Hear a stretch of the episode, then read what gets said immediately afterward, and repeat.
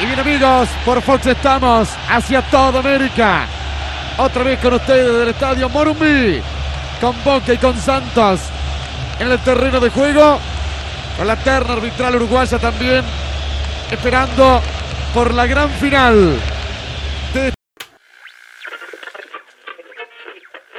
No le llega Tevez, cortando André Luis. Ahí va apareciendo Bataglia, vino para Villarreal, tendrá que hacer la heroica. Ahora Ibarra pega el grito. Ahí está el negro. Ibarra, Bataglia, atención. Bataglia, Tevez, Bataglia, Tevez, ahí está, viene. ¡Gol!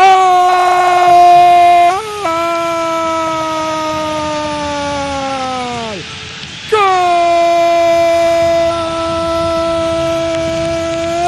¡De Boca! Lo hizo Tevez. Gran combinación individual. Todo empezó por un error de Alex en el medio campo. Boca construyó con Delgado, con Bataglia, con Tevez y define en el primer tiempo. A los 20 minutos el primer gol de la noche. Boca queriéndose quedar. Fabiano deixou a bola passar pro Alex. Olha o pé daí, Alex. Bateu pro gol!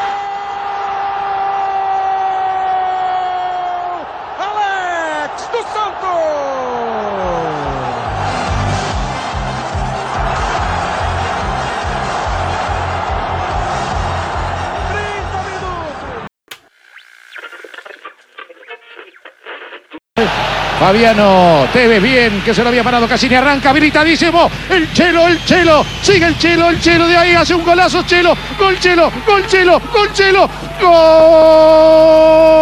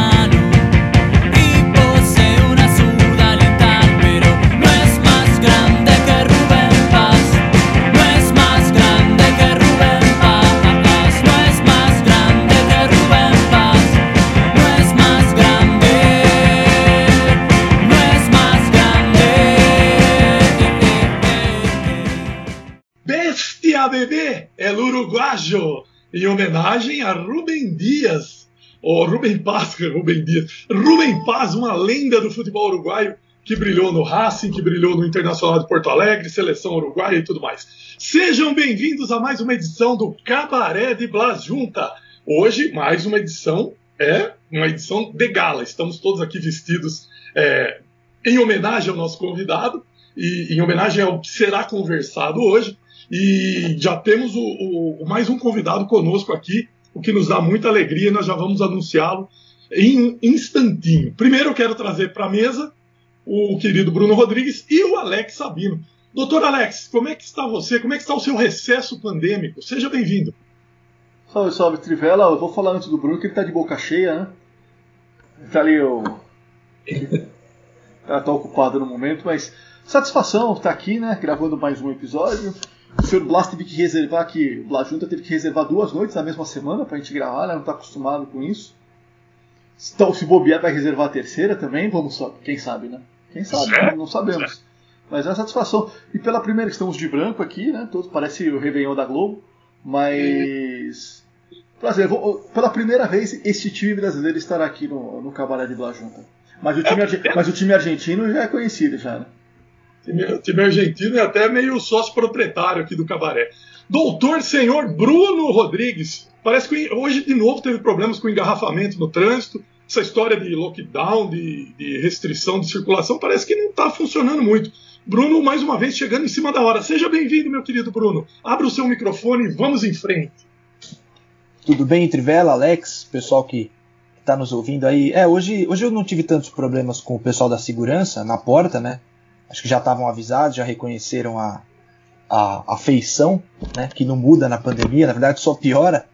E, e tive mais facilidade para entrar. Mas realmente o trânsito está complicado. Acho que as pessoas não estão respeitando muito aí o, o, as, as restrições, né? Tá, muita gente na rua foi foi complicado para chegar, mas hoje é aquele dia, né, Trivela, que, que a gente chama inclinaram lacante, né? Hoje o, hoje o gramado vai estar tá totalmente totalmente alvinegro, né? O seu Urbano Caldeira, onde quer que ele esteja, é, é, está nos ouvindo uh, atentamente ao, ao, episódio, a este episódio aqui do Cabaré. Então hoje, hoje é dia de falar com o coração um pouquinho mais, né, inflamado aqui no, no Cabaré.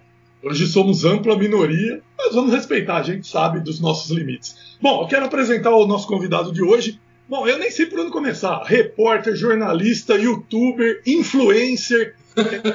tá, tá, em todas agora. É. Querido Ted Sartori, seja bem-vindo ao nosso programa. Tudo bem, Ted? Como é que está você? Obrigado, Tribulato. Olá para você, para o Alex, para o Bruno, para todos que nos acompanham. Obrigado pelo convite, que seja o primeiro de, de vários, com certeza. Será um prazer. Maravilha, que maravilha. Seja bem-vindo. Alex Sabino, você que traz essas figuras especiais aqui no nosso programa. Bota um cartaz aí no, no ar pra, pra gente. Não, pô, uma satisfação ter o Ted aqui. Ted que é um, um grande repórter, tem um texto sensacional, escritor, já tem você, youtuber, causou grande repercussão na imprensa brasileira recentemente com a entrevista com o Paulo Stein, né? O é, canal dele do YouTube, depois ele vai como, falar. Como diria, como diria um amigo meu, causou sensação. Ou como diria, como diria um outro repórter de Santos, deixou toda a galera ligadinho, né? Exatamente. Mas é o Ted, um baita repórter, um prazer tê-lo aqui. E agora ele está realmente nessa carreira aí de influencer, YouTube, fazendo várias lives aí com convidados. Teve o J. Júnior depois do Paulo Stein e pô, galgando parâmetros, né? galgando parâmetros, excelente. Ô, ô Ted, a nossa primeira pergunta é, não pode ser não pode ser outra, obviamente. O jogo escolhido Boca Juniors, é Santos e Boca Juniors, final da Libertadores de 2003. Por que escolhemos esse jogo? É, esse jogo, Trivelato e amigos, esse jogo é, é um momento daquele grande Santos né, de 2002, o Santos tinha sido campeão brasileiro, e chega pouco tempo depois daquela final. Aquela final de 2002 já foi uma grande surpresa, né? Lógico que o time foi galgando ali é, degraus ali ao longo do, do, do, campeonato, chegou na final e foi campeão. Mas, puxa, chegar uma final de Libertadores como o time chegou também, é, foi, e o time teve, teve, problemas, uma série de problemas. O resultado não foi o que o Santos esperava, né? Mas ficou na história. Aquele time é, ter, fez a sua história mesmo sendo vice-campeão. Você vê semelhanças entre este esse vice-campeonato de 2003 e o atual vice-campeonato diante do Palmeiras? Você vê semelhanças ou não, é, não tem nada a ver? Hum, não, não, acho que são coisas, é, são coisas diferentes, são coisas diferentes, porque naquele momento o Santos não chegava a uma final de Libertadores desde os anos 60, né? desde, desde 63. Então, naquele momento era uma outra situação, era um outro time também, um time campeão brasileiro já também, e agora você tinha um outro time que também surpreendeu, só que esse time atual surpreendeu de uma outra forma. Né? Ele surpreendeu de uma outra forma, lógico. Ninguém, em sã consciência, esperava que o Santos fosse chegar numa final da Libertadores como chegou na 2020 e acabou perdendo para o Palmeiras. Jogo único também, naquela época eram dois jogos, quer dizer, também uma outra. Tem a circunstância técnica também, mas em, termos de time, aquele obviamente era muito melhor. Né? Pois é, pois é. Alex Sabino, por onde começamos o périplo Santos? Vamos falar também do Campeonato Brasileiro de 2002, que vocês dois conhecem é, as minúcias até. Né? Não, exatamente. Esse time do Santos, o time do Santos deste episódio, o vice-campeão da Libertadores de 2003, ele é formado em 2002, tanto que se a gente olhar a escalação, depois você dará a ficha técnica do jogo, vai dizer as escalações, é quase o mesmo time que foi campeão brasileiro, com três exceções, né? com três mudanças. Isso é praticamente o mesmo time. E, e é um time que o Ted vai lembrar, ele surge num momento dramático do Santos. Né? É. O Santos foi eliminado na primeira fase do Rio São Paulo de 2002 porque não ganha do Bangu em Moça Bonita. O Bangu é um time que está na moda, né? Depois do É. documentário do Castor. No dia do aniversário do clube, é 90 anos do Santos, É, naquele exatamente. naquele domingo. É, exatamente. Um calor desgraçado em Moça Bonita, né? E- Você estava lá, não? Não, não tava. E o não, não tava, não tava. E tem a célebre história que o, o presidente do Santos, Marcelo Teixeira, é uma pessoa, como ele mesmo reconhece, muito superstigi- supersticiosa, né? Imagina, que Mandou fazer aquele trabalho todo, gelo, gelo flexório, imagem de santo, imagem de dirigente morto lá, acenderam velos. Celso Roth, aquele vestiário pequeno de moça bonita, o Celso Roth, pô, quem mandou acender isso aqui? Pô, pegou um copo d'água e falou, "Ai, só apagou as velas. Aí um, um conselheiro disse para Francisco Lopes, diretor de futebol, falou, Ih, esse aí tá demitido.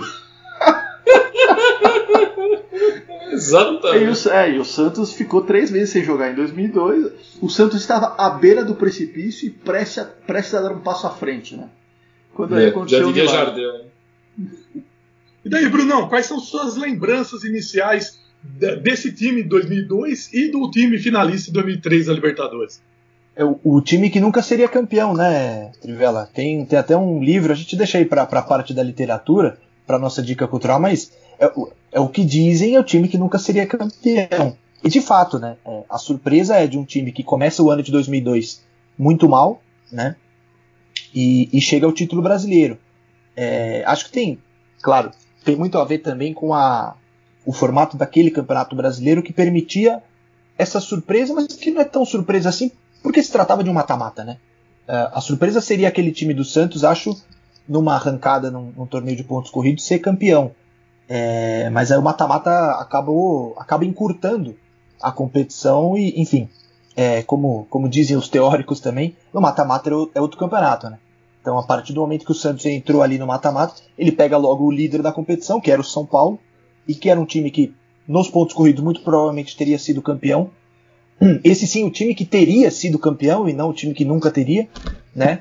Mas ah, o Santos é melhor do que o, do que o São Paulo nos dois jogos, e aí foi a demonstração de força do- de um time que, que chegou ao título, né? Um time que, que era capaz, que acho que se encontrou nessa formação com os jogadores, principalmente com o surgimento dos jovens, né? A gente vai sempre lembrar de, de Diego e Robinho, um time que é, termina sendo termina sendo campeão desse do Campeonato Brasileiro, depois vai disputar a final da Libertadores, né?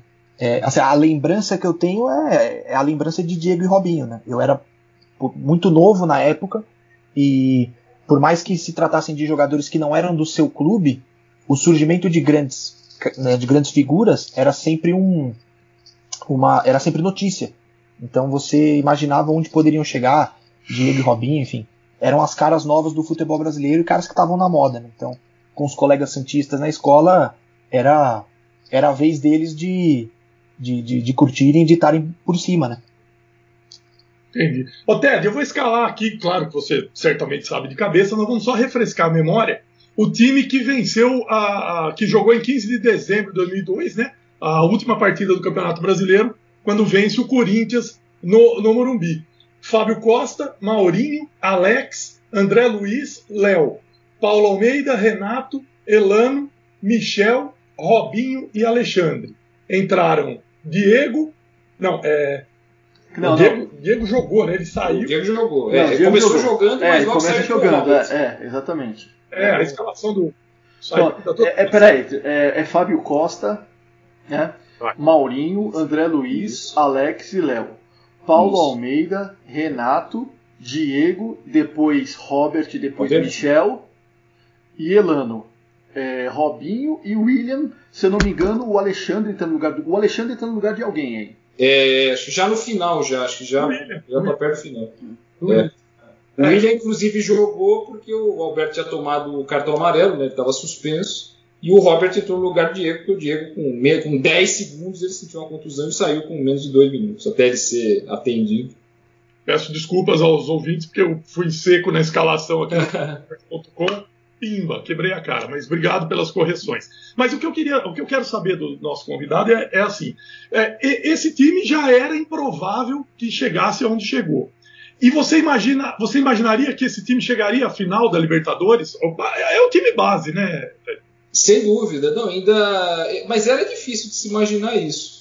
É, pelo menos logo depois do Campeonato Brasileiro, claro que se projetava muita coisa boa daquele time, com- com aquele time sendo mantido, e ainda mais, por exemplo, em janeiro, o Santos passou a contar com o Ricardo Oliveira. O Ricardo Oliveira estava bem na portuguesa, veio, para o Santos, se eu não me engano, porque a portuguesa deixou de pagar, o F, deixou de recolher o FGTS dele por três meses. O Alex pode até lembrar disso tão bem quanto eu. Foi para foi pra, foi o Santos. Depois o Santos trouxe o Nenê, hoje que está no, no Fluminense também. O Nenê estava muito bem ainda. O Ricardo Oliveira poderia ter jogado até mais tempo. Ele jogou poucos meses. O Nenê é a mesma coisa. Ele jogou só o primeiro semestre. viu? Jogaram só o primeiro semestre. O Ricardo Oliveira foi para a Espanha e o Nenê também, se eu não me engano, se não me falha a memória. Um- o Ricardo Oliveira foi para o Valência, se eu não me engano.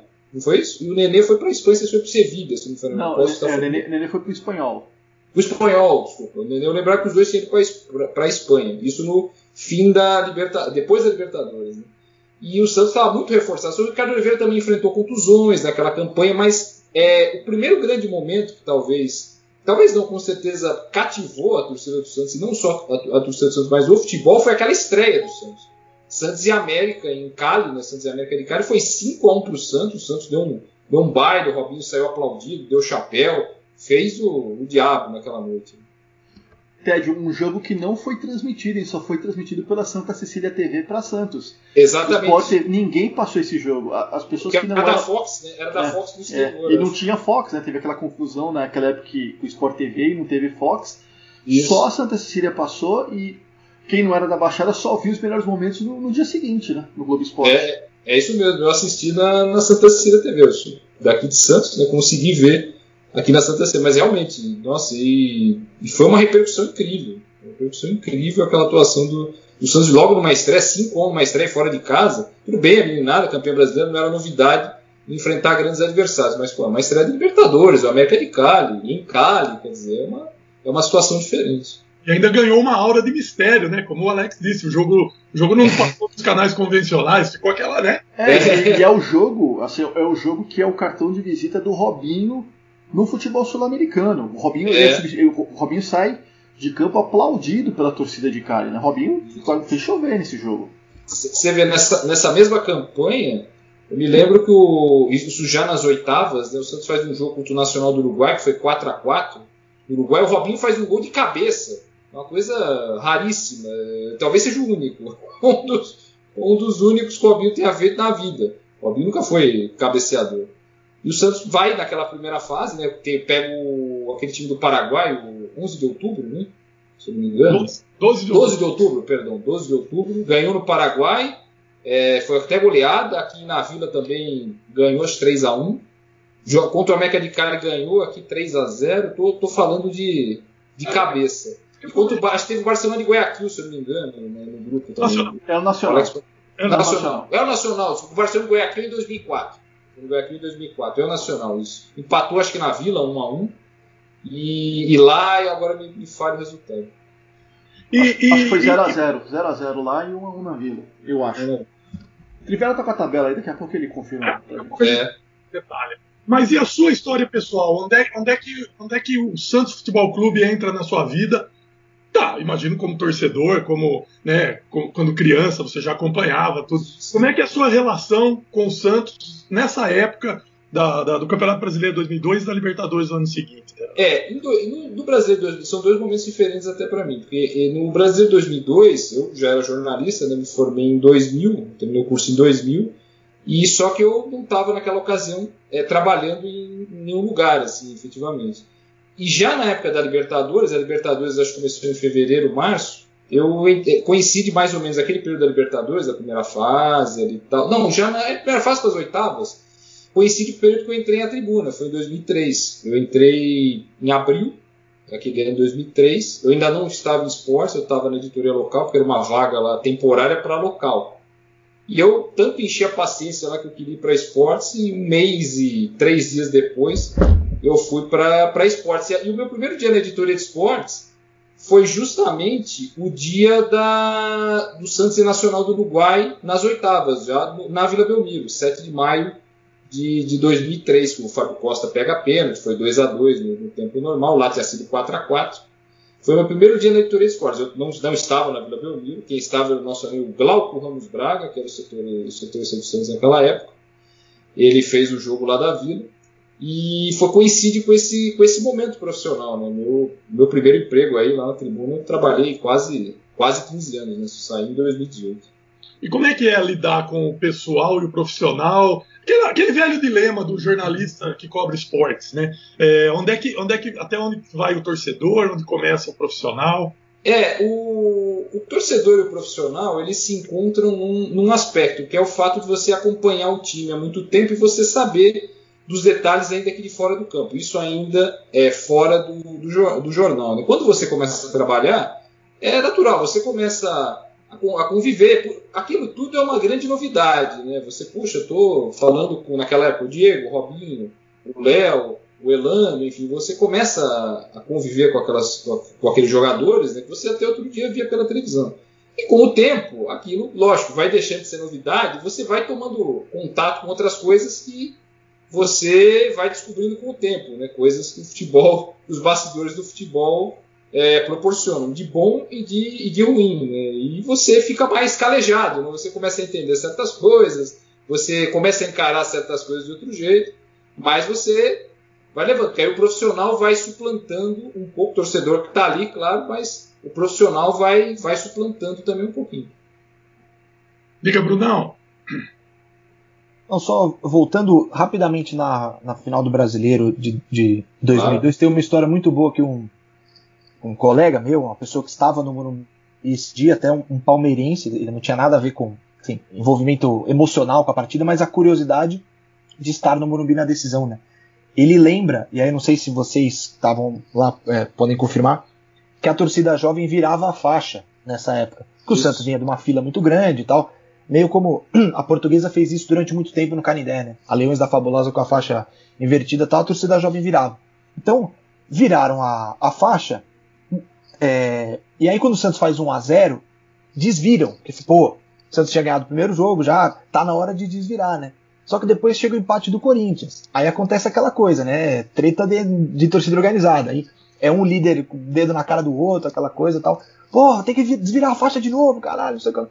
Aí desviram a faixa, a faixa fica ao contrário de novo, aí o Santos respira no jogo e, e, e termina, faz os dois gols, né, na, já na reta final da partida, e respira. Aí sim, no terceiro gol, pegaram a faixa da torcida jovem e viraram para, acho que para nunca mais desvirar, né? Acho que desde então nunca mais desvirar. É meio que uma, uma metáfora de, de resgate do clube, né? Acho que o time uhum. de 2002 para uma fila de tanto tempo, né? Pro, acho que para uma geração toda que não viu o time ser campeão, é um, é um resgate. A, a, minha curiosidade que eu queria saber do, do TED com relação ao, trabalho, à cobertura, é cobrir o Santos para a imprensa de Santos, né?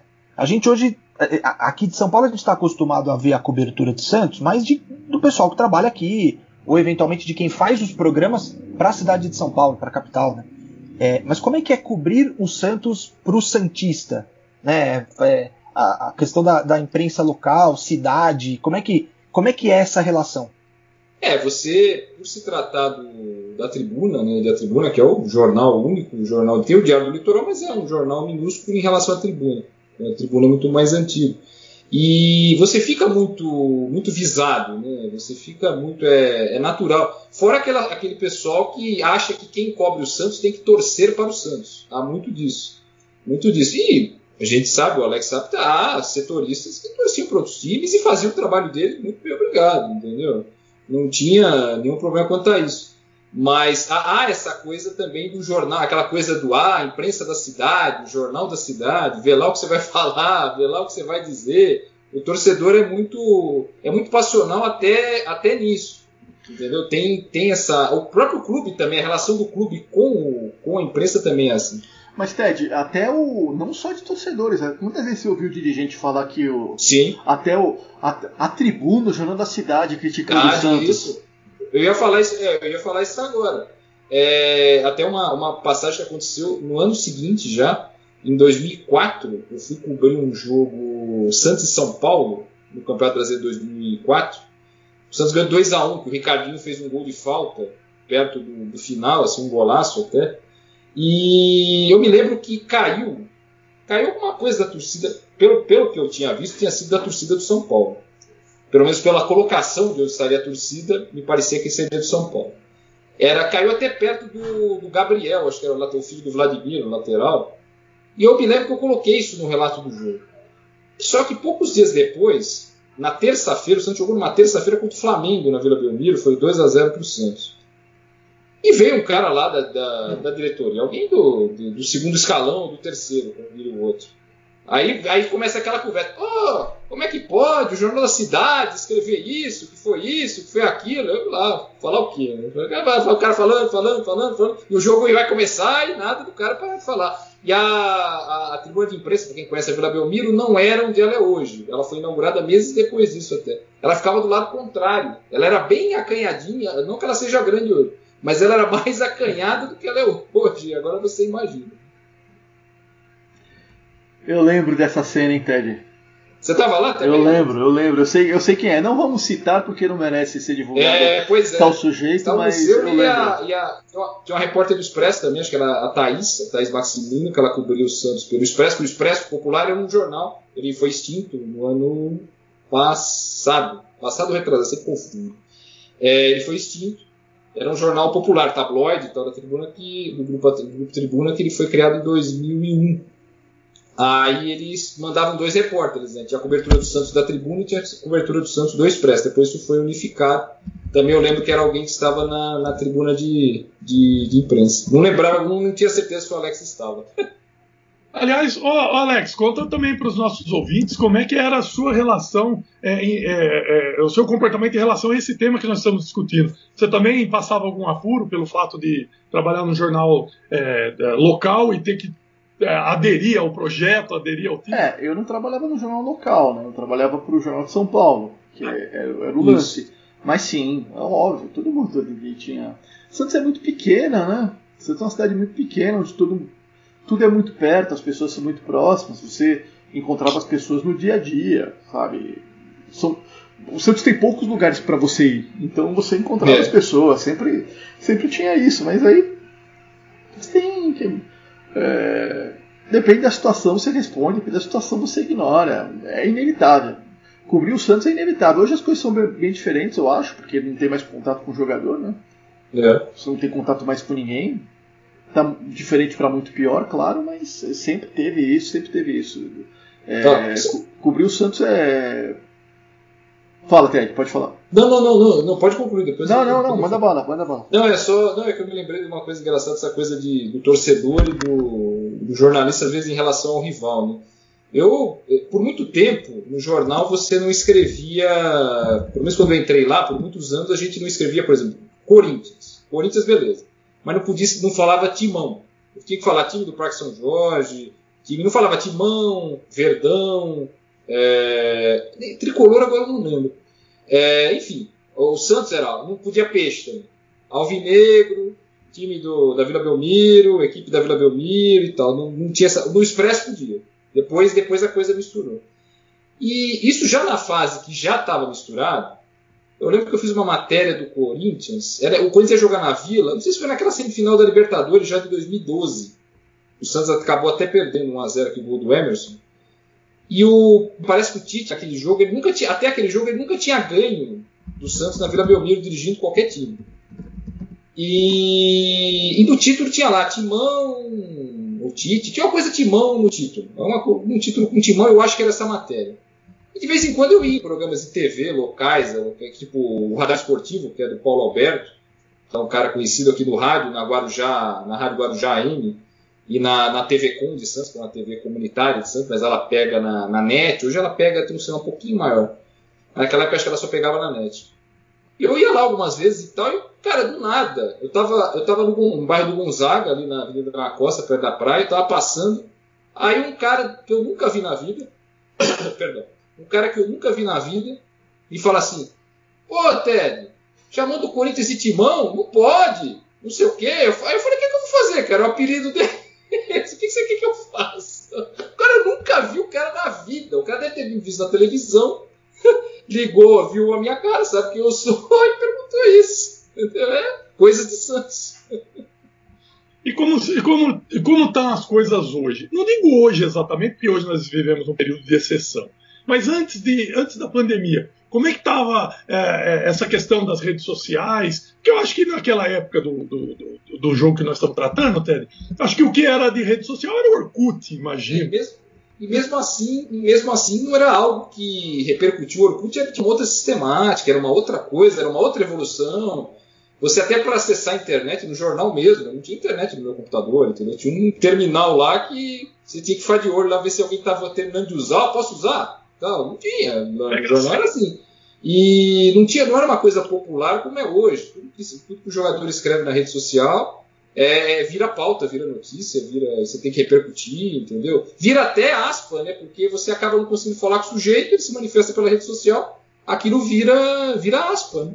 E naquela época não. Naquela época não era, não era desse jeito. Longe disso, nem passava perto. Você considera isso melhor? Ou seja, hoje tá uma bosta. É isso, né, Ted? Hoje tá uma resumo, bosta. né? Hoje é uma merda. Em resumo. Tá mais fácil, mas tá uma bosta. Mais fácil nesse sentido, né? Do cara falar alguma coisa. Mas, por outro lado, Nosso Bruno Rodrigues chegou na, chegou na profissão depois disso, né? O Bruno já vive com essa realidade de agora das redes sociais, né, Bruno? É, eu já cheguei na bosta. Né? É, eu não peguei a fase que era legal. Eu já cheguei na fase em que era uma bosta. E, e é uma coisa, eu, assim, o Alex sabe, né? Nós, nós somos ah, colegas de trabalho e a gente compartilha, mesmo a, a- a essa altura da vida, né, na pandemia, a gente compartilha o dia a dia, né, como estão as coisas. E eu, eu falo sempre para ele, ele sabe. Eu tenho uma grande dificuldade com, esse, com o sistema de, de, de é, eu eu quero falar com o jogador, aí você precisa passar pelo assessor, nossa, Aí o assessor vai ver com o clube, ou às vezes o assessor fala: Não, você precisa resolver direto com o clube. Aí você vai com o clube, ele te repassa pro assessor. Aí ele inventa uma fila de, de sites e, e jornais e veículos de comunicação que estão na sua frente. Aí você faz a conta no- nos dedos assim, você fala: Não tem tanta gente na minha frente. Não, não existe mais tanto veículo de imprensa assim para eu estar tão atrás na fila, sabe? Então, assim, eu tenho muita dificuldade. É, eu gostaria muito de ter tido essa experiência de chegar no cara no campo, né? E o já dando spoiler da dica cultural, né? No livro do Sabino, o, o time que nunca seria campeão, ele fala sobre esse contato, né? E que e nessa época o Santos para ser campeão brasileiro e enfim o contato era direto com as pessoas ali no, no, no cercadinho do, do centro de treinamento, até algum um outro entreveiro, né, Sabino, com com algum Hum. outro treinador também, Se- sempre tinha ali, né, alguma algum arranca-rabo, né? É, mas isso não tá no livro, né? essa é pra tá- depois. É, essa, essa é posterior, essa é posterior. Cara, mas assim, várias. Eu não sei se o Ted pegou essa época, mas a gente descia, quando tava acabando o jogo, descia ali pro portão pra ter acesso ao campo. Assim, ficava, ficava pedindo pro fiscal da federação abrir o portão pra gente entrar no campo pra falar com o jogador. É, Eu peguei várias vezes, assim, tipo, entrava no vestiário. É, de- depois criaram uma zona mista dentro, Dentro do do vestiário. vestiário, é. Dentro do vestiário, mas até então você entrava no vestiário, você sentava, o cara tava se enxugando ali, tomou banho, você sentava do lado e falava, ah, e aí fulano, porra, é, o que, que o zagueiro adversário falou pra você aquela hora e tal, e ficava entrevistando os caras. É, só- Era, era muito. Era. Era. Era muito Eu, eu me lembro, eu me lembro, acho que eu, eu não sei se foi nessa época, Alex. Eu não, eu não trabalhava em a tribuna, mas em 2001 eu precisei cobrir um treino do Santos para fazer uma matéria para uma revista.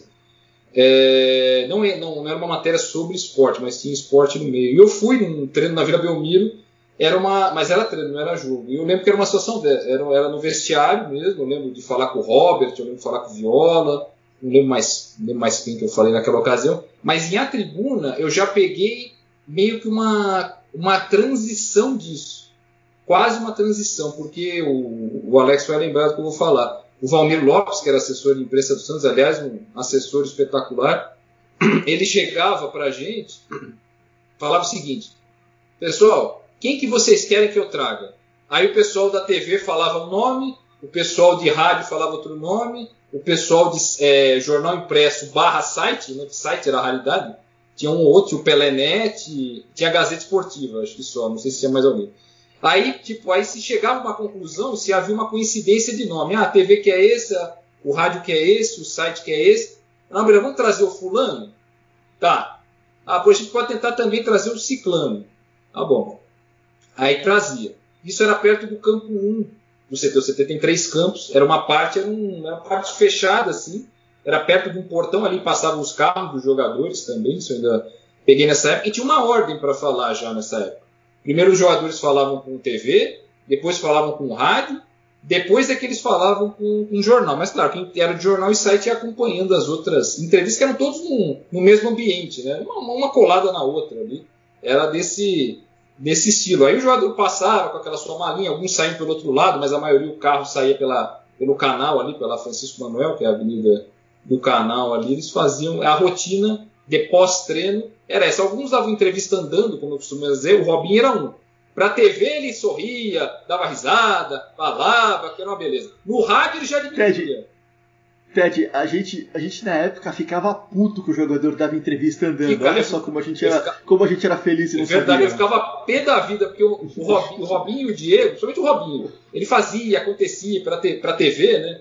E dava risada, falava e tal. Chegava no rádio, já diminuiu um pouquinho. Pra, pra jornal e site, mas ele cansou de dar entrevista andando. Cansou. Ele, a gente tinha um cantinho, assim, ele andando pro portão, o portão do campo, assim, ou qualquer coisa, ou ia para lá, pro lado contrário, que tinha a parte ali onde o leão ficava, os jogadores ficavam ali. Porra, cansou de fazer isso. Cansou. Como outros também, mas o Robinho eu lembro bem porque ele faz isso direto. E o que, o que virou o Robinho, né, né, Ted? Pois é, o que virou, o que virou o Robinho. É impressionante o que aconteceu com o Robinho depois disso. Para quem, quando saiu do Santos, aliás, não só ele, né, o empresário dele, o Wagner Ribeiro, dizia que o Santos era o clube mais rico do Brasil e que o Robinho ia ser o melhor do mundo, para você ver o que, que acabou acontecendo. É impressionante como o mundo, o mundo acaba girando e nem sempre para a rotação que o dono do mundo, entre aspas, espera. O Robinho é o ex-futuro melhor do mundo. É, exato. É bem isso. Exatamente isso. Não, não, é, é, e uma série de decisões erradas, não, não apenas referentes ao futebol e a situações de campo, né? Fora também. É, eu, eu acho que também é um pouco da, daquele comportamento de, sabe você, é mais ou menos o que acontece com o Neymar.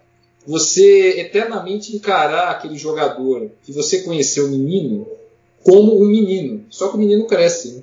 Então, aquele é o menino, é o garoto, é o garoto. Só que o garoto, quando você for ver, o garoto já tinha 30 anos, né? Então, você esquece que o cara cresce. Esquece, entre aspas, o cara cresce.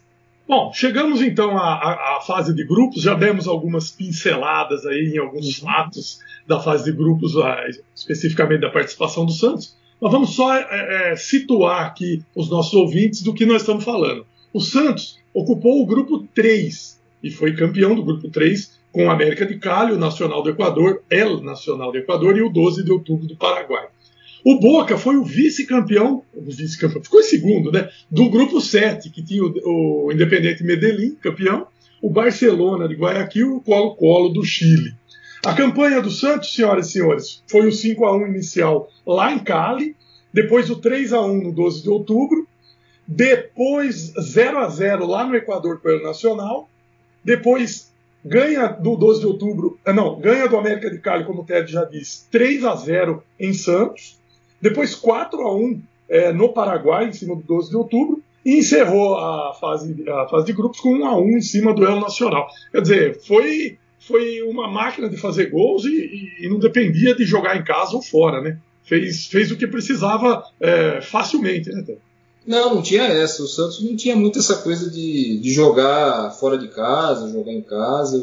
Aquele time do Santos era muito, era muito tranquilo para jogar na maioria das, das partidas. Né? Para quem já tinha passado por tanta coisa no Brasil de 2002, ainda que no, no terreno, no, terreno, no território nacional, o Santos estava vendo a Libertadores ainda, mal ou bem, era um pouco é, reflexo do que tinha acontecido há pouco tempo. Era um pouco de, de embalo também. Né? Apesar, claro que o time era muito bom mas também um pouco de embalo.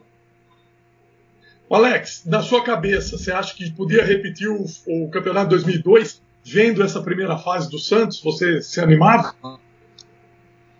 Ah, sim. Não, se animava, claro. Talvez, não achar, talvez achasse que faltava um pouco de experiência é. para jogar Libertadores, e a experiência faltou em, em, algumas vezes. não vou nem falar da final, mas, por exemplo, o Santos quase foi eliminado pelo Nacional do Uruguai e o Santos tinha um time muito, mas muito melhor que o do Nacional. Né? E ficou nos dois jogos, e os dois jogos foram empate. Ficou, isso ficou mostrado nos dois jogos. O Santos foi melhor que o Nacional nos dois jogos, e nos dois jogos o Santos empatou. Né? A decisão veio nos pênaltis. Então faltou, faltava uma certa experiência, faltou uma experiência em La Bombonera, eu acho. Né? É, mas começou-se a ver que o Santos podia chegar longe. Eu, eu imaginava, pô, o Santos pode chegar numa semifinal aí e tal, pode ser legal, mas eu, eu não imaginava que chegaria na decisão da Libertadores. Eu achava que era um processo que levaria um certo tempo. Eu estava errado, como costuma acontecer, né? oh, não, liga o microfone, O- Trivela. Liga o microfone, Trivela. É, o Trivela, o, o Trivela precisa avisar ele que, que ligar o microfone ajuda a, a conduzir, né? É, de preferência. Porra. Não, mas o, Não, era só pra te chamar mesmo.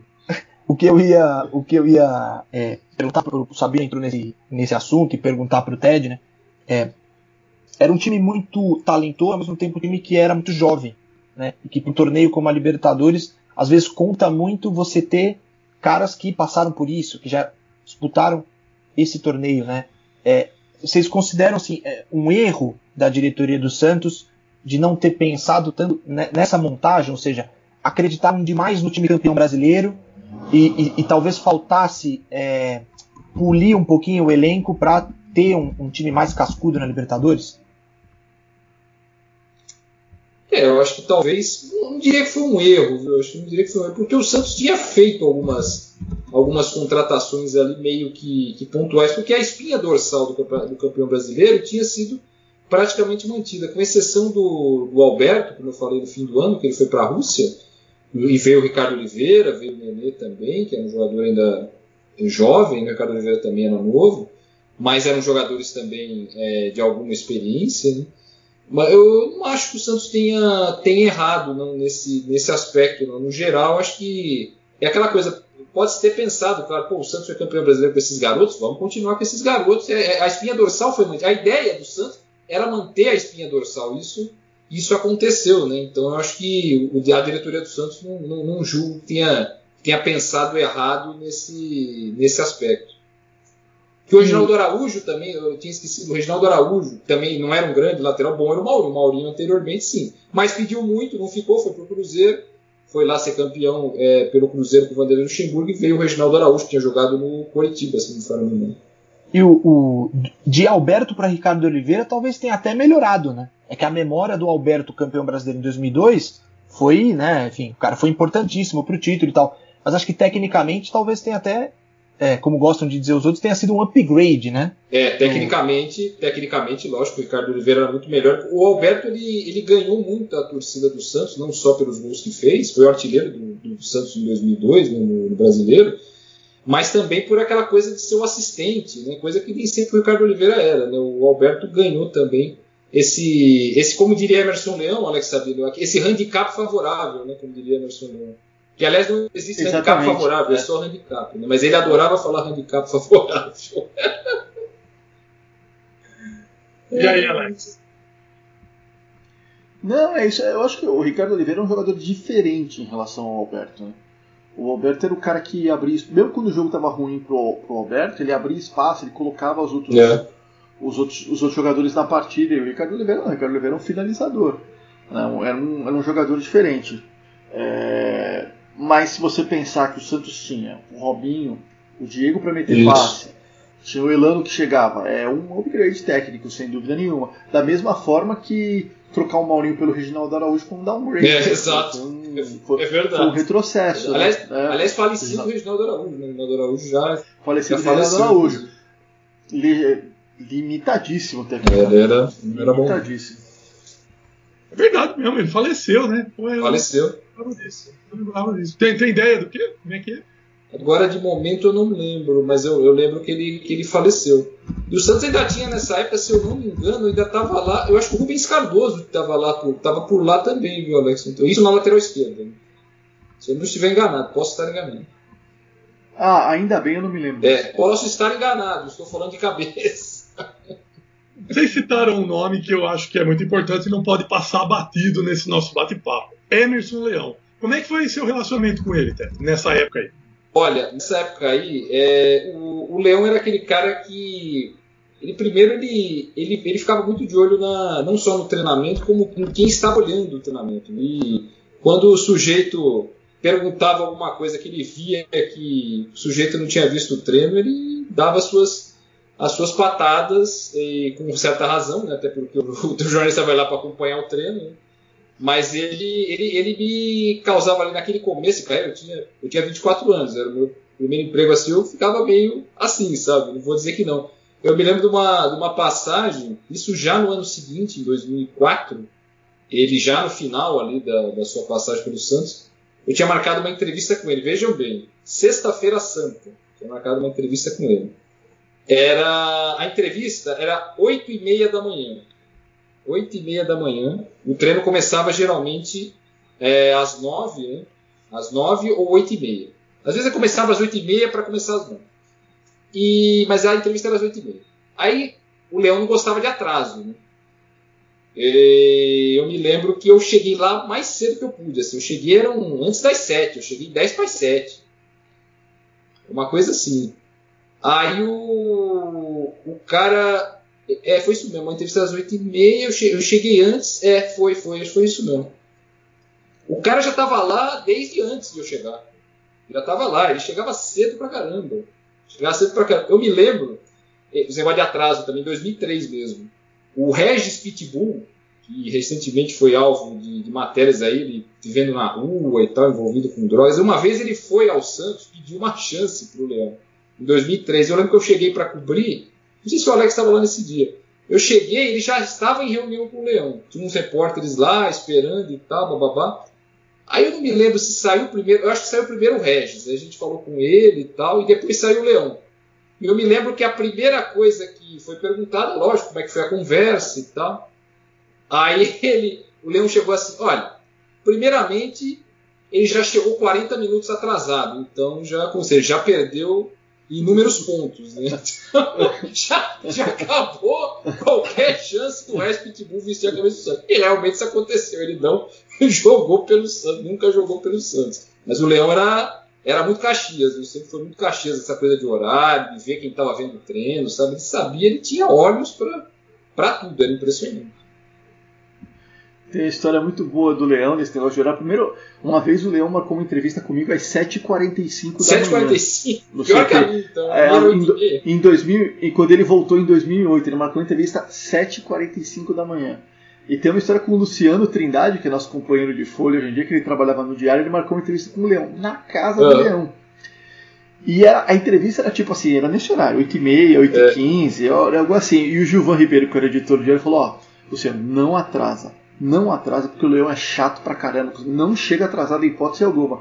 E o Luciano, preocupado com, com o horário, chegou tipo 7h30 da manhã, é. né? Aí chegou 7h30 da manhã, pô, não vou tocar o interfone do cara, que era uma casa, não, não vou tocar o interfone sete e meia da manhã, né? Aí ele ficou, andou pra lá, andou pra cá pela rua, andou, deu a volta no quarteirão, andou tal. Aí quando deu 8 e 10 ele falou, ah, 8 e 10 já dá, né? Vou interfonar. Aí interfonou, tocou uma vez, o Leão atendeu. Quem é? Ô Leão, tudo bem? Eu, sou o Luciano do, do Diário, Diário de São Paulo.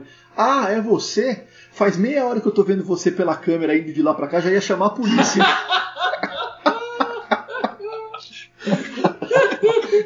ah, eu lembrei. Eu, eu tinha chegado, acho que tipo. É sete e meia, ele já estava lá tipo 10, desde sete, entendeu? Uma coisa assim. E a entrevista era oito e meia. Nessa mesma entrevista, eu me lembro, não sei o que, que eu perguntei lá, porque tinha uma polêmica na ocasião dele com o Diego. O Santos acho que já tinha sido eliminado para o São Caetano nas semifinais do, do Campeonato Paulista, se me fala a memória. É porque o Ted ele substituiu o Diego Isso. nesse jogo. Foi o, foi o último, o último jogo do Doni. Ah, é verdade. Depois. É verdade. Ele substituiu o Diego. O Diego também não era sangue, sangue é, bom, né? Saiu, do, saiu, falou pro Diego: toda vez eu, professor. É, eu, é isso mesmo. Aí eu, aí eu, na pergunta, eu, eu falei alguma coisa, eu tipo, falei daquele momento. Não lembro como é que eu falei, só. Não lembro realmente. Aí ele. Aí ele falou assim: eu falei assim ele reclamou do jeito que eu perguntei. Confesso que eu não lembro como é que foi. Aí eu falei assim: não, né, eu estou contextualizando o que foi. Não, contextualizando não, você está contestando. você não está contestando nada. Eu tava, contando a história para ele responder. Foi na salinha dele. Não, e detalhe, tem uma, no, no, no, no campo do Santos, é, no CT, perdão, é, no campo 1 tinha um local que os jogadores ficavam, tinha uma salinha assim, tinha uma mesinha, tinha uma cadeirinha, o técnico ficava lá. E a entrevista foi lá, essa entrevista que eu tô falando. Aí eu ah, pô, o cara já chegou, eu vou lá. Aí eu entro, tá lá o Leão sentado na cadeira, sem camisa. Sem camisa. Tava lá sentado lá, esperando, aí sentei lá na frente dele, fiz lá a entrevista e tal, gravei. Fora aquelas coisas que você ficava olhando pra ele, né? Isso, marcar a entrevista. Uma vez eu estava do lado do? Ah, do Zé Rodrigues. Zé Rodrigues foi muito tempo repórter da, da sucursal do Estado de São Paulo. E ele fazia os treinos do Santos como fazia outros assuntos aqui na região. Aí eu estava do lado do Zé Rodrigues esperando uma brecha para falar. Isso era sábado, sábado de manhã, quer dizer, falar. Aí ele, aí ele olhou para mim assim: o assessor era o Marcos Leomil. Foi um período que esse rapaz ficou três meses no Santos como assessor. E ele olhava assim para mim. Curtíssimo. Oi, oi? Um período Curtíssimo, curtíssimo, mas Marco três Leão meses. ficou no Santos. Três meses. Eu- No, no, no primeiro dia que o Marcos Leomil chegou, ele teve uma reunião com o Leão e ele falou pro Leão: Pô, Leão, tenho certeza que a gente vai se dar muito bem. E o Leão falou: Não vamos não.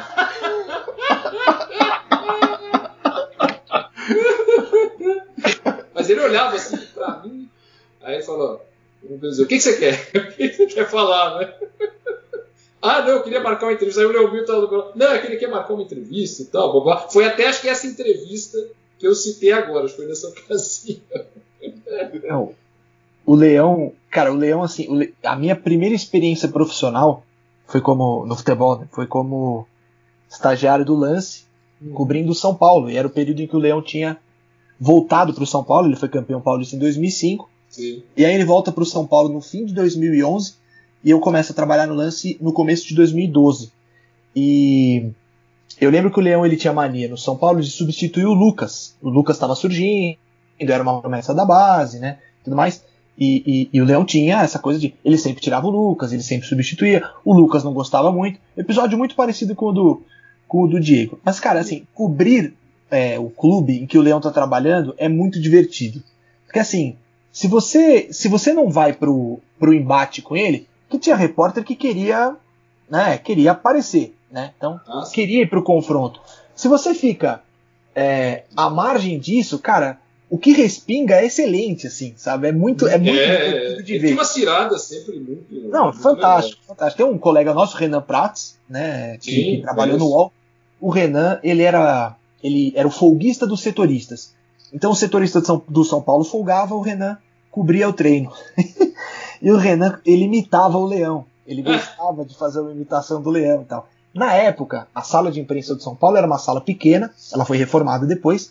E, e a sala onde ficavam os jornalistas, principalmente os de, os de site e jornal, para você colocar o notebook, era só uma parede que dividia para a sala da assessoria. Só que ninguém sabia que o leão estava na sala da assessoria. A gente achava que o leão estava lá para dentro. tal. Ah, E aí o Renan começa, né? Fala, "Ah, o quê? Fazer aquelas imitações do leão na coletiva e tal. Aí o leão sai da sala de imprensa e o Renan de costas. E nós estávamos na mesa, a gente olhou para trás e viu o leão. Cara, já, já comecei a gargalhar. Aí o leão abriu a né? Porta. É, ele abriu a porta assim, o quê? O que é que você tá falando?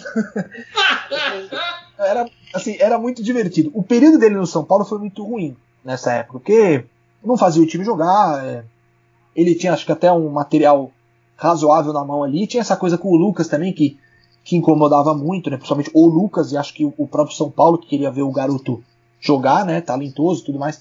Mas era muito divertido. Ele teve um treino que ele fez exercício de flexão com o Luiz Fabiano. Então ele ficou do lado do Luiz Fabiano e fez as flexões. E aí o Lance fez uma montagem de fotos tal. Era muito divertido, cara. Era muito. Ele uma vez trocou uma ideia com a gente, assim. Depois do treino ele. Ele, gost- falava, no Santos ele fazia isso também. É, então, ele, ele, ele gostava dessa resenha depois do. Fechou a coletiva, acabou, é, desligou o microfone, Isso. ele batia um papo. Aí os repórteres mais antigos perguntavam coisas de time e tal, né? De lá saiu um monte de coisa. Não, é, é, o, é, é melhor que a coletiva, né? É, É, sempre sim. melhor que a coletiva. E o Leão falava, ele, vira, ele virou até pra mim e falou assim: Garoto, quantos anos você tem?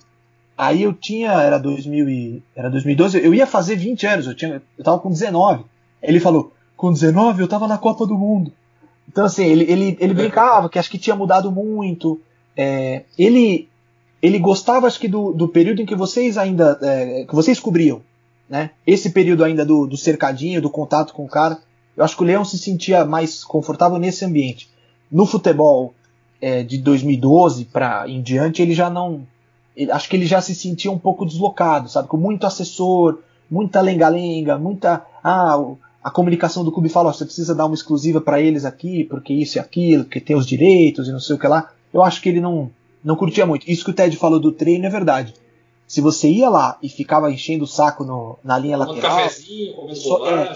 ficava na bolacha, ele falava, ele, ele voltava na coletiva e, e, e entortava o repórter. O repórter ia enfrentar ele falava, você lá, café, bolacha, resenha, tal, e, e ele, ele enfrentava. E por isso que era muito divertido. Assim, eu tenho uma lembrança carinhosa do Leão. E eu entrevistei uma vez na casa dele também, que, enfim, eu, não como o Luciano, eu não circulei o portão por meia hora, né?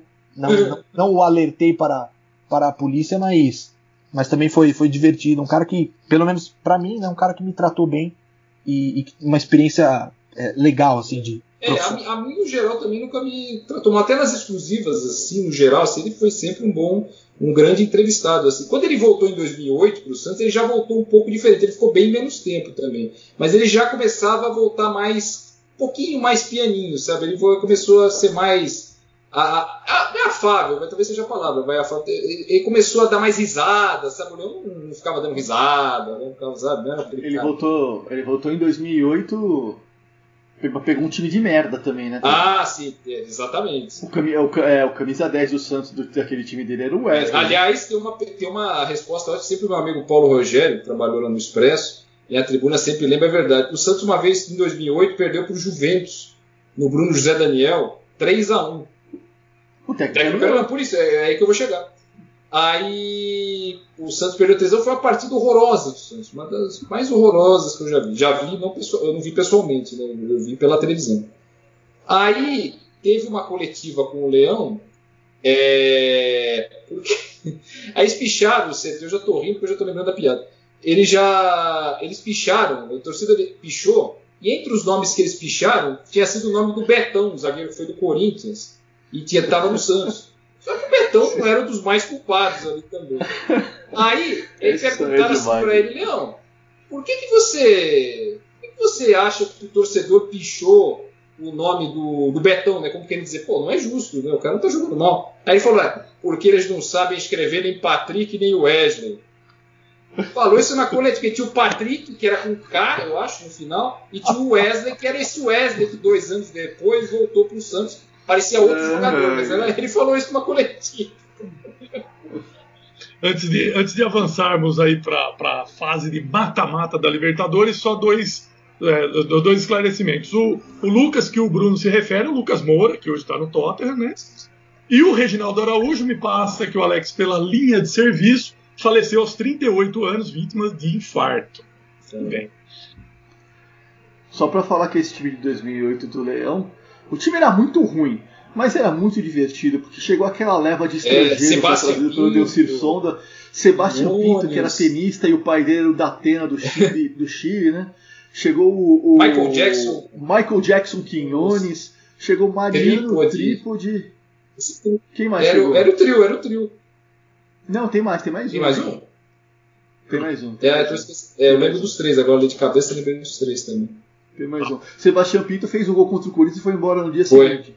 Aliás, o Leão falava cada uma dele lá que. Nossa senhora. Na... É, tem- não, não são É, publicados. não são publicáveis, exatamente. Verdade, gente. O que, o que vai ficar para depois do programa, hein, Brunão? Que a gente vai querer ouvir depois essas histórias aí, vai, vai cobrar a duração. Eu posso só, hum, posso só lembrar uma que também foi ótima desse período de São Paulo. O- o- a- uma coisa que sempre se disse sobre o Leão é que ele não se dava bem com jogadores estrangeiros. Né? Isso foi, foi sempre uma, uma coisa que acompanhou a carreira toda do Leão.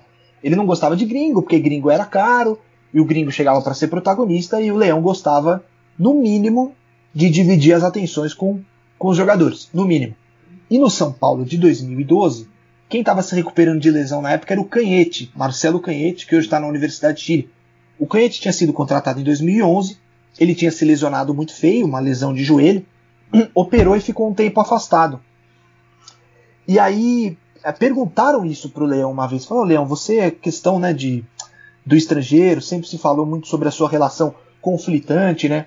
Aí ele falou que uma vez ele foi visitar o Canhete, quando o Canhete operou, o Canhete voltou da lesão, mas teve que operar de novo, muito azar também. E aí ele falou que ele foi no hospital, e aí ele, ele encontrou. Não, gosto tanto do estrangeiro que eu fui visitar o rapaz no hospital. Fui lá, acompanhei, fui dar meu apoio. Aí chegou o irmão dele com aquele cabelão, todo hippie, esquisitão, mas tava lá o irmão dele, a família. Lembra da, da descrição do irmão do canhete ou me divide, cara. O Leão era demais. Eu lembro que o. Agora entramos na história do Leão, eu vou contar mais uma. Quando o Santos contratou o Michael Jackson Quinhão, eu já falei a história aqui, mas que a, manchete, que a manchete do lance foi Santos contrata Michael Jackson, só que a foto era o Michael Jackson do Trigger, né? E aí eu pensei, eu vi a capa e pensei, puta, Leão vai encher o saco, cara. Ele, ele, ele, detestava o lance, deixava o lance de fantasia. É, é jornal fantasia. Putz, caraca, o Leão vai encher o saco, puta. E eu cheguei lá, fiquei quietinho, falei, não vou falar nada, né? Numa dessa ele não viu, né? Não vou falar nada. E foi. Aí daqui a pouco o microfone vai pro Silvio Sim. Ruiz, né? O verdadeiro, verdadeiro. lendário. O Silvio, o Silvio Ruiz fala: É, mas eu sou Leão, estou aqui com a capa do jornal Lance. Quem está falando que o Santos contratou o Michael Jackson cantor? Eu falei, puta que pariu. Aí eu lembro, mas o Leão reagiu de boa. Aí depois eu falei, porra, Silvio, você quer acabar com a minha vida, né? Silvio Ruiz está vivo ainda? O Ruiz está, mas não está bem de saúde. Não. Verdade, que pena, que pena. Grandes lembranças da. Eu aqui do interior, né? Região do Bauru é a Rádio Globo, né?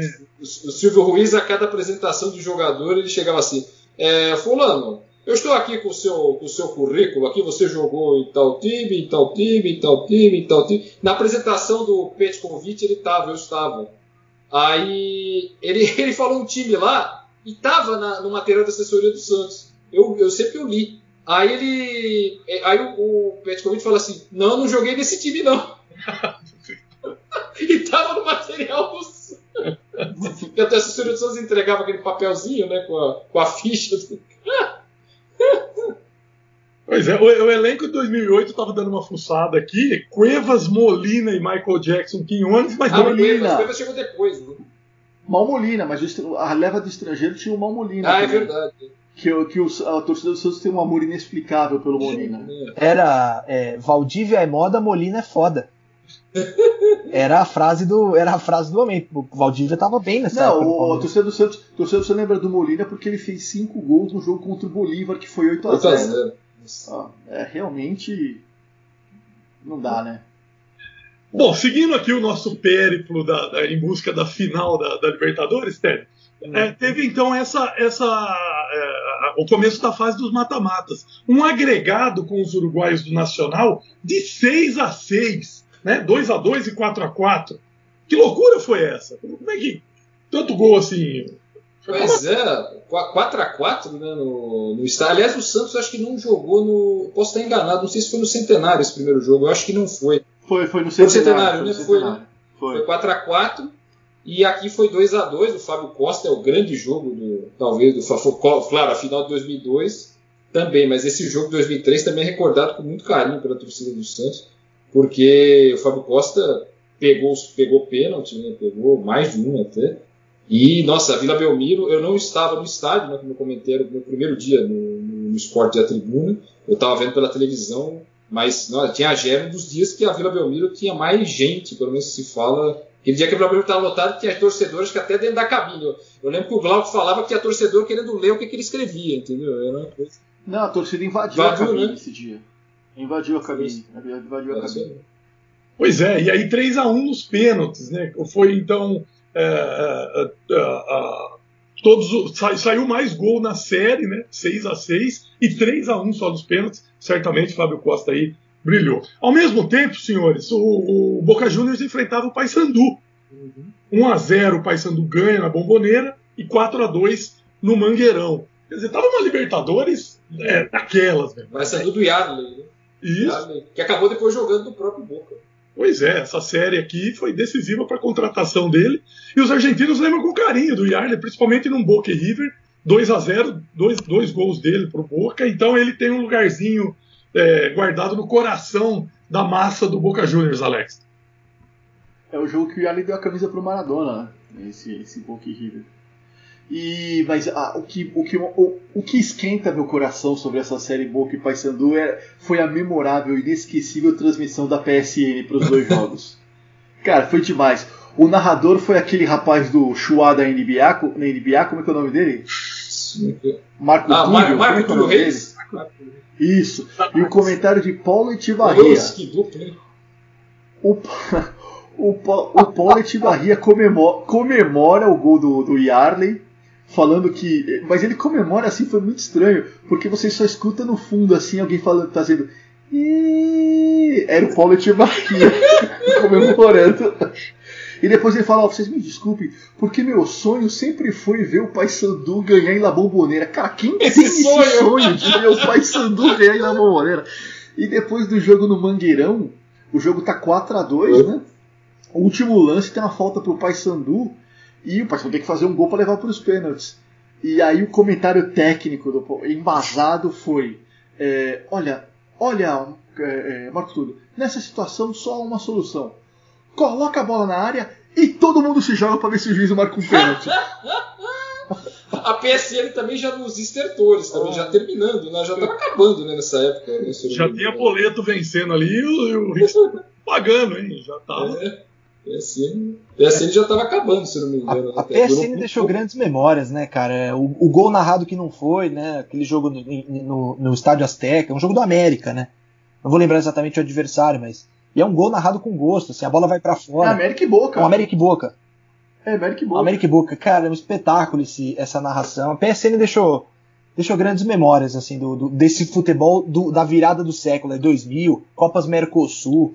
Era, era, muito, era muito bacana. Agora, esse sonho, né, de ver o Paysandu na bandeira, é tipo o sonho do Gugu, aquele programa que ele realizava sonhos malucos, né?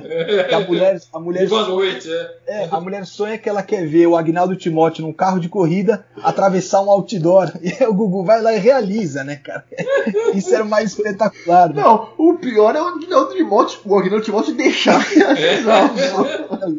E esse, ó, dica cultural. Sugiro buscarem esse aí. Eu não lembro. é Era o Viva a Noite? É Viva a Noite, Viva a Noite. Era o Vi- Viva a era o Noite, Viva a Viva a Noite. Noite. Então procurem Viva a Noite, Gugu, é, Sonho Maluco, Agnaldo Timóteo. Cara, o Agnaldo Timóteo, ele, ele pilota um carro de corrida, ele entra numa rampa, ele atravessa um outdoor, só que o carro cai todo cagado depois. E o Agnaldo Timóteo se machuca e sai de ambulância.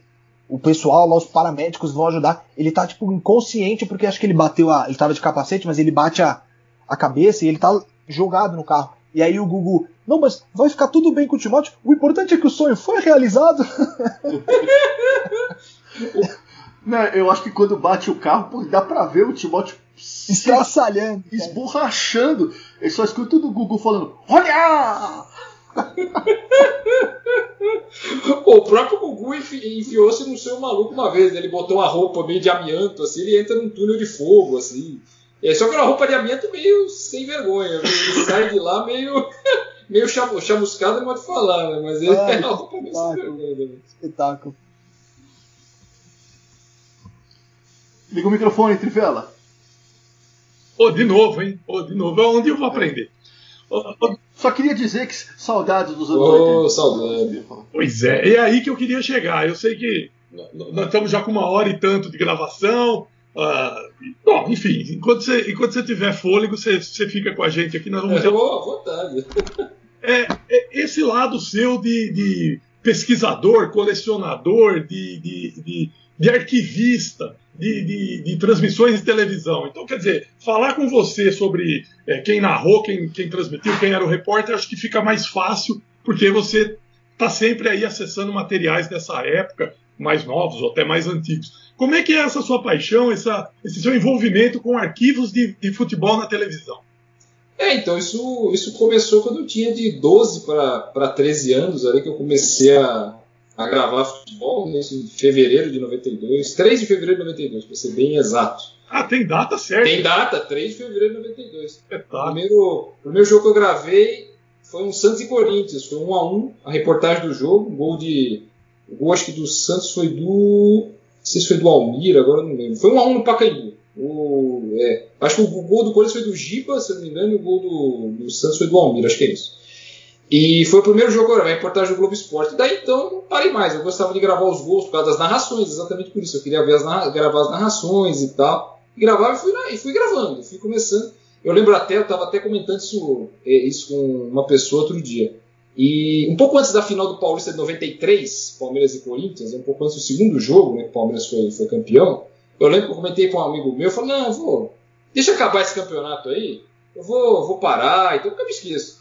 Falei, não, eu vou parar por aqui, eu devia ter, sei lá, umas, sei lá, umas 30, se tivesse 30 fitas era muito.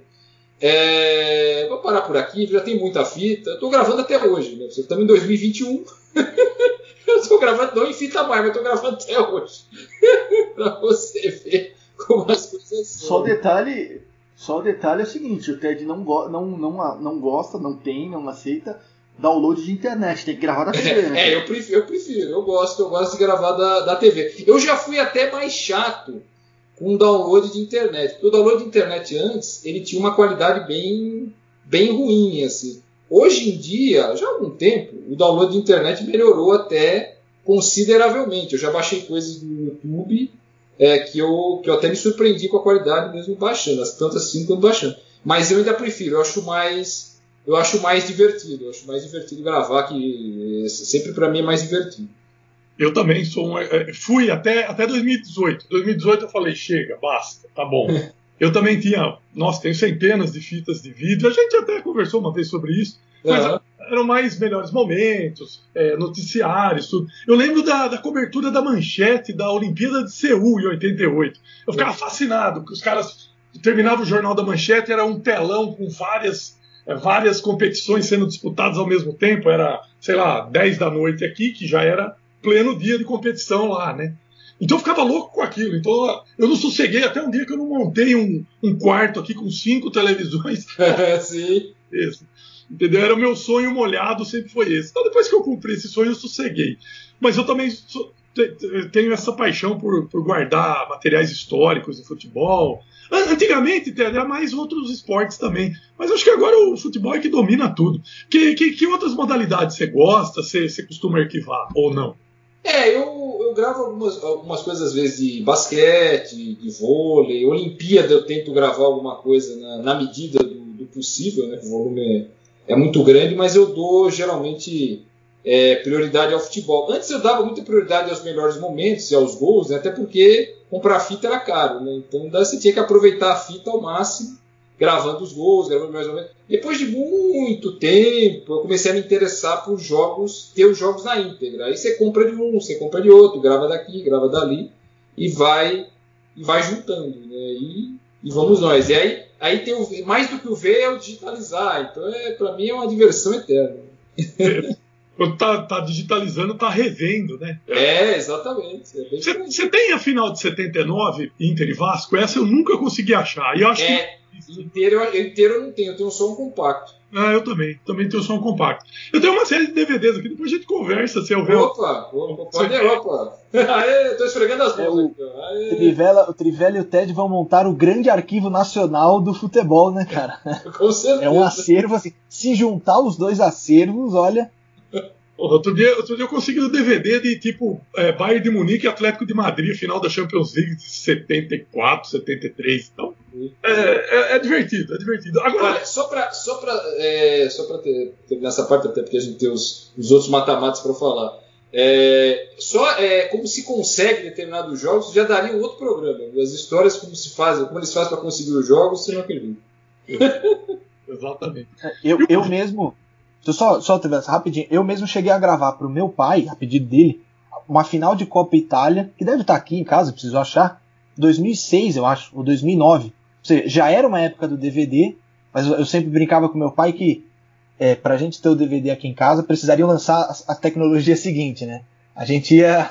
A gente ia um pouquinho era um pouquinho mais lento na época, então 2000, agora eu não vou lembrar se é 2006 ou 2009, um Sampdoria e Lazio. E ele sempre muito fã da Sampdoria pediu para eu gravar esse jogo. E gravei na fita.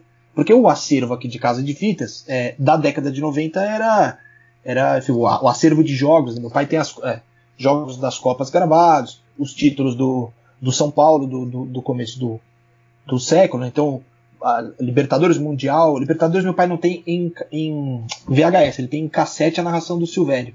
o jogo do, do News. E o, os dois mundiais em TV. E a Supercopa também, aquela contra o Flamengo, uh, que o Marcelinho Carioca perde o pênalti. Eu cresci vendo esses, esses, essas fitas, né? E, e, volta a fita, e dá play, não sei o que lá, e volta a fita. Tá. Pra mim era um barato, cara. É, e dá para fazer um outro programa só sobre isso mesmo. Lembrando, uma vez eu, eu, eu, eu, eu estudei, eu me formei na Unesp aqui em Bauru, e tinha um amigo aqui, o Muzambinho, Alexandre Zag Lemos, Muzambinho o nome, né? Já dá para entender as origens. Ele é, né? Relações. E ele tinha, ele fez dois anos com a gente aqui de rádio TV e ele foi para São Paulo. E ele estava fazendo estágio na Jovem Pan na época da Copa do Mundo de 90.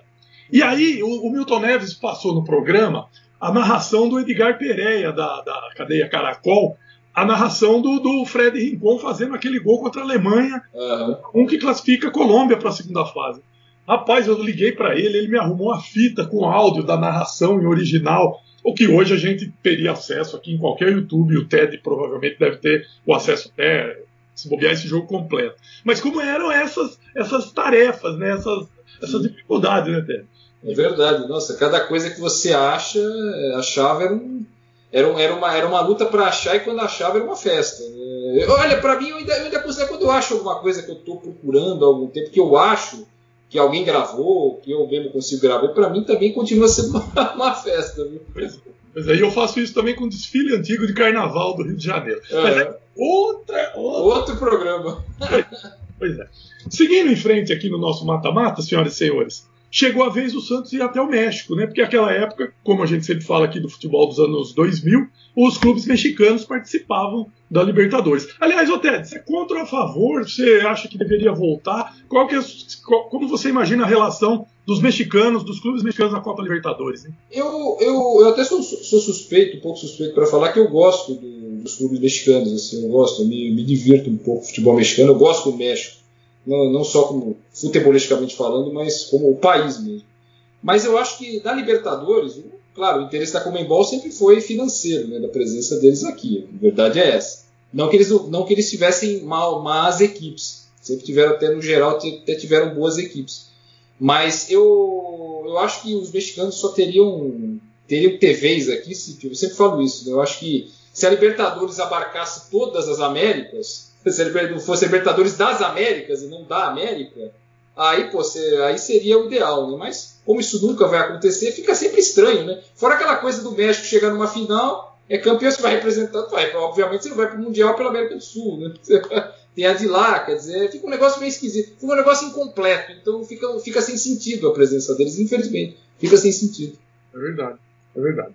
E aí o Santos lá com os mexicanos foi 2 a 2 lá com o Cruz Azul e ganha em Santos 1 a 0 E aí, Alex, o que, que você lembra dessa passagem? hein? O Santos empata o jogo no México com um golaço Diego. do Diego, um, golaço, um chute de longe, pega o goleiro adiantado. E um jogo em que o estádio. Foi no estádio Azteca, Azteca. né? O Azteca não não estava lotado, como costuma acontecer. Eles realmente eles valorizam mais o Campeonato Mexicano do que a Libertadores, até porque, porque você vai valorizar um, um, um- um torneio em que o maior prêmio o clube do país não tem É. direito, né? Que se ganha, ganha a Libertadores e jogar o Mundial. E na Vila o Santos ganha 1x0, um jogo complicado, difícil, com um gol do Robinho, né? O, o- o destaque do Cruz Azul, que no ano que no ano anterior, não, dois anos antes, havia chegado à final contra o Boca. Se não me engano, ainda é o Palência, Palência. o atacante do rabo de cavalo, do rabo de cavalo. O Cruz Azul, La Máquina Sementeira, né? Cruz Azul era o cimento, era a marca, para quem não lembra, né? para quem está nos ouvindo não conhece, Cruz Azul é a marca de cimento, né? então era a La Máquina Sementeira. Pois é, todo o charme do futebol mexicano e, e o Cruz Azul, né, Ted, que tem uma fama de ser um time que não ganha nada, consegue fazer melhores campanhas em primeira fase e, e- e depois na primeira oportunidade no mata-mata já é eliminado. Cruz Azul é, é- é- é meio motivo de piada no futebol mexicano. O que, que você lembra dessa passagem? Aí você já estava mergulhado mesmo no, no esporte lá na tribuna, né? Já, já tava, eu, eu acompanhei esses jogos também pela, pela TV, eu lembro desse gol do Diego, que o, que o Alex está tá falando. Eu acho até que o gol do 1x0 aqui, eu posso estar falando de cabeça, não sei se foi do próprio Diego, inclusive, a questão de dar uma olhada aí na, na ficha, eu até acho que foi, foi, foi 1x0 mesmo. Diego. Eu lembro dessa, dessas duas passagens, né, dessa dificuldade do jogo na Vila Belmiro, realmente esse 1x0 foi, foi complicado, o Santos acabou passando aí para enfrentar também, por sinal, um time que eu até então nem conhecia direito. Aliás, pouca gente conhecia que era o Independiente de, de, de Medellín, né? O pessoal conhecia o, o Nacional, né? E não o Independiente. Sem dúvida, sem dúvida. E, e hoje em dia o, o Independente está a mais de tá 33 jogos invictos no futebol colombiano, está brilhando lá, liderando a, a liga local. E ao mesmo tempo, então, voltando lá, o Boca eliminava o Cobreloa. Talvez a última participação relevante do, do, do Cobreloa, o time do interior chileno, mas É. aí o Boca vence as duas 4 a 2 no agregado. Aí chegamos então a, a- a- contra o Independente Medellín, né? Duas vitórias, né? 1 a 0 e 3 a 2. Um agregado 4 a 2. Santos na final. O que, que que você lembra disso? Qual, qual, qual, qual é a autografia que você passa pra gente, Otélio? É, eu lembro que esse jogo da Vila, né, 1x0, se não foi gol do Nenê, um chute de, da entrada da área, um chute usado. Eu lembro foi a primeira vez que eu, que eu fui num jogo, é, se eu não me engano, pela tribuna trabalhando, na Vila Belmiro. Só que eu não fui fazer o jogo. Quem foi fazer o jogo foi o Antônio Carlos Porco, que era repórter da, da tribuna. E eu fui fazer uma outra matéria, mas eu fiquei lá acompanhando o jogo. Era uma matéria sobre, se eu não me engano, naquele dia a Vila Belmiro estava com um sistema de segurança, tinha umas câmeras e tal, o nome da segurança. Eles estavam. Aí eles convidaram tipo, a imprensa para olhar o sistema lá na Vila Belmiro. Então eu estava estreando na, naquele jogo, se a memória não me falha. Então eu fui mais para isso. Mas eu acompanhei é, boa parte do jogo ali na, na tribuna de imprensa da, da Vila Belmiro. Lembrei desse jogo 3x2 a, na, lá, na, lá na Colômbia também foi, foi complicado. E daí, Alex? Quais são as suas lembranças? O, o, gol, o, prime, o primeiro gol do Cruz Azul foi do, do México foi Ah, do Renato. Renato, né? Renato, é, é. Foram dois do Palência, o Renato e Diego. Esse jogo contra o Independente Medellín ainda na Vila foi um jogo complicadíssimo, né? Ele salva o Santos já, se eu não me engano, depois dos 25 do segundo tempo. E eu, eu me lembro que o jogo em Medellín foi a única vez na minha vida que eu fui para Medellín, foi o primeiro jogo de Libertadores fora que eu fiz assim pelo, pelo lance. E o time do Independente Medellín tinha o Malmolina. É verdade. O Malmolina faz um gol no, no jogo em Medellín e tinha o Boli, que depois jogou no Grêmio, né? É, tinha uns jogadores conhecidos do Independente Medellín, tinha o Meia, o Montoya, que era o camisa. 10 do time, que era considerado o craque do time. Mas. E foi. Foi o dia que o- o- os táxis não queriam levar você embora do Atanásio Girardot porque eles queriam escolher para onde. Porque os, os, os passageiros que iam para mais longe. E a- atrás do Atanásio Girardot tem uma favela. né? Não é uma favela, é uma favela em Medellín. Então foi realmente um momento complicado. Um momento complicado. E daí, Brunão? O que fica é a imaginação do, do Alex correndo atrás do táxi em Medellín, né? Que é, é o, é- foi a- o precursor do Narcos da série, né? Já é um, um ensaio do que viria aí de, de produção cinematográfica. Né, eu não esqueço que o, o- os táxis eles vinham por uma avenida assim e tinha muita gente esperando o táxi. O táxi parava e vinha a pessoa e falava para onde ela ia. O bairro, eu me lembro até hoje, o, o bairro que eu estava chamava El Poblado, que era o hotel que eu estava. Cara, e não vinha mais táxi, veio um, o cara passou, não, não, não. Aí eu, eu olhei assim, ele, pra onde? Eu, El Poblado, aí, ele, entra aí. Salvou. Nasci de novo. O, o Atanásio Girardot, ele já era sem grade, aquele esquema arquibancada sem, sem grade, direto no gramado? Não, tinha grade, tinha grade. Tinha grade. Medellín é uma super cidade, é muito legal, uma cidade muito bacana, assim. É, é uma cidade que eu acho que eu não voltaria para passear, mas se voltasse para trabalhar seria bem legal. Mas é a única cidade até hoje que eu fui e que tem um segurança com escopeta na porta do McDonald's. Daí, Ted, e, su- suas, e suas lembranças de, de viagens para coberturas, como é que são? Quais, quais as que você mais, mais lembra? hein? Olha, as que eu mais lembro é, foram as de, de outra Libertadores, né, de, de 2011. Foram as primeiras viagens que eu fiz para o exterior, porque nem sempre a, a tribuna mandava, era muito difícil, mesmo para jogos fora, assim, para mais perto, até que dirá mais longe. Mas para o exterior, a primeira que eu fiz é, foi para o México. Fui para. Está faltando do México agora, para Querétaro. Fui para fazer América e Santos 0x0, oitavas de final da Libertadores de 2011. O Santos tinha ganho 1x0 aqui, lá foi 0x0. O Rafael, o Santos pegou, pegou tudo e mais um pouco aquele dia. E, nossa, não tinha cabine de imprensa, você sentava na arquibancada, você digitava o laptop aqui e os torcedores aqui do teu lado comendo pizza. Os caras vendiam pizzas, né, as caixas de pizza, coisa, coisa americano, mexicano. Tava vendendo pizza e tal. É, você. Aí para descer tinha o, companhia coletiva, eu lembro que eu desci a companhia coletiva e depois voltei. Eu cheguei primeiro com, o Santos, o, o Santos e eu estávamos no mesmo hotel, a delegação do Santos e o Jornal Tribuna e a TV Tribuna.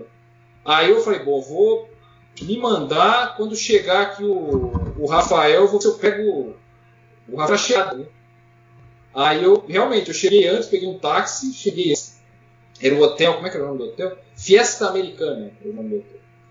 Fiesta Americana. Ah, aí eu cheguei na porta, bom, não chegou, né? Chegou o Rafael, falei, eu gravei, sei lá, três minutos com ele e garantiu o meu. Não o dia da. Não, obviamente, a publicação daquele dia, porque foi um jogo que eu não fui para fazer relato, porque parece que fizeram o relato da redação. Eu só fui mandando notas, tipo de curiosidades e tal, umas coisas assim, e fiz o, o depois do dia seguinte, a matéria do dia seguinte, que era do Rafael, aí sempre pediu a coisa dos jornais, né? O que, que os jornais disseram? Ah, o jornal X disse isso do Santos, o jornal aquele disse aquilo outro. Então, comprei até a camisa do América lá, comprei a camisa do América, não atual, comprei a camisa mais barata, uma loja da, da Nike, um shopping perto do hotel, era só você virar uma esquina ali tinha um shopping grande. Eu fui lá numa loja de esporte, pô, legal, comprar a camisa do América. Aí comprei. A atual era impossível, era muito cara. Eu comprei uma do modelo, se do ano, do ano anterior. Comprei, trouxe, tenho ela até hoje. Foi a minha primeira viagem, assim, para para o exterior. Não foram muitas, não. Foram para cobertura de futebol. Foi essa. Foi, fui para Manizales, na Colômbia, fazer Once Caldas e, e Santos, 1x0 gol do Alan Patrick. O estádio, inclusive, dava para ver da, da, janela do meu quarto do hotel, porque era só descer uma ladeirinha, assim. Era, era muito colado, assim, muito pertinho. E maior dificuldade para voltar para o Brasil, porque não tinha teto, o avião não pousava, a gente foi, tipo, ficou hospedado em outro lugar, a gente foi embora no dia seguinte, e todo mundo desesperado porque tinha a final do Campeonato Paulista dali a poucos dias. Santos e Corinthians. Pessoal, muita gente ia cobrir e tal. Vixe, mas foi um rolo danado para voltar. Aí fiz a final da, Libertadores 2011, Penharol e Santos, lá no, no Estado Centenário. E essa foi outra viagem para o exterior. A, o Mundial né, de Clubes, 2011. E teve uma outra viagem, mas essa outra viagem não foi por, por é, pela editoria de esportes, né, foi pelo. Porque lá na tribuna tem editoria de turismo, antes tinha mais isso. E a editoria de turismo tipo, tinha uma ou duas pessoas. E de repente pintava algumas viagens, eles mandavam para outros repórteres de outras editorias. E uma vez me coube uma para o Canadá, para Vancouver. Eu fui para Vancouver fazer uma dessas viagens para a editoria de turismo. Mas de, de, de, cobertura esportiva não foram, não foram tantas assim. Foram as que eu me lembro foram essas. Pois é, Fiesta Americana, Alex Sabino. Esse lembra, lembra Doha, hein? Lembra o Qatar, não? Opa, só faltou, só faltou o Hagen Dazs em promoção entre no shopping, no shopping que imita Veneza. No, só para falar um negócio, esse negócio que o, Ted, que o, Ted, falou era muito comum. Você ia pro jogo e não fazia o texto do jogo, porque não tinha internet. É, exato. internet não era comum. Então você ia lá, para fazer o clima do jogo, para fazer o vestiário para o dia seguinte, mas quem fazia o texto do jogo era a redação. É. Né? Não, e o, mais curioso, né, que nesse caso aí, quando eu fui, aí já, já tinha até o notebook, a internet, mas não sei porque eu optaram. Já em Manizales, eu fiz o relato. Foi 1x0 gol do Alan Patrick, como eu falei. Tipo, o Alan Patrick fez o gol, o texto já estava pronto. Eu só estava, vamos ver se não acontece mais nada, né? Eu estava pronto, aí, tipo, deu o apito final, só deu, tipo, enviar, né? só apertei o botão. E e foi embora. Foi na, na, mas, era, mas eu às vezes fazia assim. Nesse dia foi até uma exceção. Porque. Mas pior antes. Pior antes. Quando a gente. Até 2000, final de 2008, na tribuna a gente não levava notebook para os estádios. A gente ia anotar na mão. Eu ia escrever na redação. O jogo em São Paulo, jogo em. Na vila mesmo, a gente tinha que escrever na redação. Vestiário, relato. Eu tinha que escrever na redação, não tinha notebook. Ô Ted, posso fazer uma pergunta, Pergunte. O, você gosta de fazer o relato no, no estádio? Esse relato de terminou o jogo, você aperta o enviar? Olha, eu, eu gosto, mas nem sempre fica bom, vou ser muito sincero. Nem sempre o resultado é dos melhores. Tem vezes que fica bom, tem vezes que não fica bom, que às vezes você vê muito corrido, às vezes você não consegue ver um lance qualquer. Na Vila teve, demorou muito tempo, por exemplo, depois de muito tempo chegou a ter uma TV ali e tal, você conseguia ver uma coisa ou outra, mas mesmo assim é muito corrido, você tem que, você tem que mandar tudo muito rapidamente. Então alguma coisa pode. Eu sempre ficava preocupado, será que eu esqueci de alguma coisa? Será que passou algum lance? Será que. Entendeu? Aí é, é meio. Tem, eu, eu gosto e desgosto ao mesmo tempo, justamente pelo resultado final, que nem sempre é bom. É, eu, eu, eu, assim, eu costumo, para mim, né, quando eu vou fazer, ultimamente tem sido raras as ocasiões de, de ir para jogos, tive a sorte de ir para um deles legal recentemente, mas é, são raros, né, as, os jogos. É, para mim é um jogo de um tempo só. É. Eu, vejo, eu vejo 45 minutos, os primeiros. Porque aí no intervalo você já vai começando a pensar Isso. no seu texto, no que você vai escrever, para qual caminho você vai. E às vezes é aquele 0 a 0 que não te dá nenhum caminho, né? Uhum. Então é, você chega num trevo, né? Chega no, intervalo, no intervalo, você está diante de um trevo com várias possibilidades, e nenhuma delas muito, muito interessante. Você vê, é, isso aconteceu muito mesmo. Eu aproveitava o intervalo para tipo já deixar o primeiro tempo esquadrinhado. É. É, eu me lembro que eu fui fazer aquele Santos e Flamengo do Neymar 2011, 5 a 4 e eu não fui para fazer o relato do jogo. O relato do jogo foi feito da redação. Eu fui para fazer o desafio Neymar e Ronaldinho Gaúcho. O texto do, no início do segundo tempo já estava feito, né? Neymar venceu o duelo. Opa, já estava quase tudo pronto. Que maravilha. Aí o Ronaldinho vai lá e faz tudo aquilo, tive que mudar tudo. Durante o segundo tempo. Mudar tudo. Mudou, inverteu o resultado, o duelo, inverteu tudo.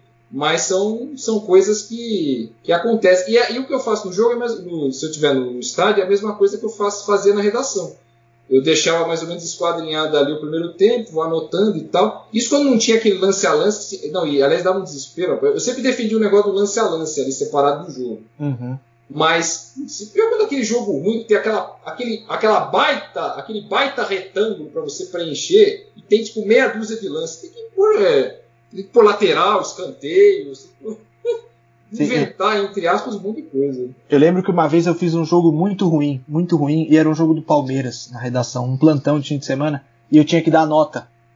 Nossa eu, eu nunca suportei. Eu sempre eu odiei, nunca porque, gostei assim, também. você tem alguns critérios, né, que são estabelecidos para você poder avaliar, É. mas eu não, eu não podia, na minha cabeça, né, é, eu não sou nenhum arauto do, da ética jornalística, mas na minha cabeça, assim, eu não posso entregar uma nota pro leitor de um jogo que eu tô vendo que não que não condiz com, com, com essa nota, né? E eu lembro que assim, o, o, o Palmeiras ganhou e o cara que fez o gol, eu, eu dei um 5,5. Era a melhor nota do Palmeiras. Era assim, 5, 4,5, 4, outro time também, 3,5, 4, 4,5 e tal. O jogo foi muito ruim, né? tomei uma bronca. Ah, eu uma bronca que o, o autor do gol foi pra 6,5. Assim, ele fez um jogo bom. Falei, de, de repente teve um jogo que eu, o, o, eu não assisti esse jogo. Falei, mas tudo bem, vocês estão falando aí, beleza, né? Eu, assim, essas coisas eu nunca gostei muito de fazer. E o relato é isso. É, às vezes o jogo te dá um bom relato, às vezes o jogo não te dá nada e você tem que quebrar a cabeça. Mas eu, eu não gosto dessa coisa do acabou, tem que, tem que mandar. Eu não me. Não adianta, não, não é confortável para ninguém, eu acho, né? Eu não, eu não gosto muito de. Não, prefiro eu- fazer a matéria do dia seguinte do que, a, do que o texto do jogo. E o detalhe é que na, na tribuna, por exemplo, o- os outros jornais, o Jornal de São Paulo, o Estadão, acho que a Folha também, você tinha um molde pronto, assim, no computador, você tinha um o, o jornal a página diagramada. Na tribuna não, eu mandava no, no olhômetro. Eu mandava no olhômetro. Até que o, um dos repórteres, foi o Thiago foi o Luciano Ribeiro, os dois até que tinha, criaram um método lá que você fazia um modelinho que você fazia no tamanho né, de, de acordo lá também dava certo. Tipo, dava uma diferença às vezes de uma, duas linhas no máximo. E porque antes tinha que fazer no olhômetro, às vezes tinha que cortar e putz, o que, facilita, que era para facilitar às vezes acabava complicando também. Pois é, essa, isso é o behind the scenes, né? Estamos falando dos bastidores, da- do, do trabalho, é, é, detalha- detalhando o trabalho dos jornalistas. Ô, Ted, para onde você acha que vai o futuro da cobertura esportiva depois da pandemia, com todo mundo vacinado e, e talvez de alguma maneira as empresas jornalísticas reaquecendo aí, contratando, chamando de volta, montando equipes? É, qual, qual você acha que vai ser o rescaldo de, de um ano e meio de pandemia, onde, onde as coberturas são feitas é, de home office ou da própria da, das redações, quer dizer, sem ninguém indo para o campo realmente. Você acha que isso veio para ficar? Você acha que dá para reverter? O que, que, você imagina que vai acontecer? É, eu fico com receio que essa, que essa tecnologia acabe se estabelecendo mesmo com, com, vacina, com todo mundo bem, assim, de alguma, de alguma forma, porque isso, mal ou bem, isso já vinha acontecendo de uma outra forma, mas partindo dos clubes. Você é um treinamento, você pode ver tipo 15, 20 minutos em que você não vê coisa nenhuma. Você vê uma roda de bobinho, você vê o aquecimento, os caras correndo em torno do campo e não vê nada. Então, o que você mais menos vê é treinamento. Infelizmente, isso acaba empobrecendo né, a, sua, a sua leitura, a sua visão. Né? Isso acaba empobrecendo e ainda você, é, você ainda, tipo, falando das TVs, né? As TVs tinham lá, mandar o cinegrafista, iam lá fazer imagem de treino, cada TV tinha a sua e tal. Agora não. Como ninguém pode entrar, o clube manda para todo mundo, todo mundo tem a mesma imagem. É a mesma reclamação que se fazia quando se começou a fazer coletiva. Ah, pô, todo mundo tem. A... Antes cada um falava com o seu. Aí começou a coletiva, todo mundo tem as mesmas aspas, né? Aí a gente até fala, é, cada um aí dá o destino, né? que, que deve. Né? Abre com isso, abre com aquilo, e, e, e entre aspas, floreia, é, é, empacota aquilo da, da sua melhor forma. Mas agora a coisa está cada vez pior, porque a coisa está padronizada pelo clube, está cada vez mais padronizada pelo clube por força das circunstâncias. O meu medo é que essa força das circunstâncias vire definitivo. É o que eu sempre brinco. O problema é que nesse país paliativo rima mesmo com definitivo, rima mesmo, não só rima foneticamente, rima mesmo. Qual a sua opinião, hein, Alex? O que, que vai acontecer na sua, sua mente?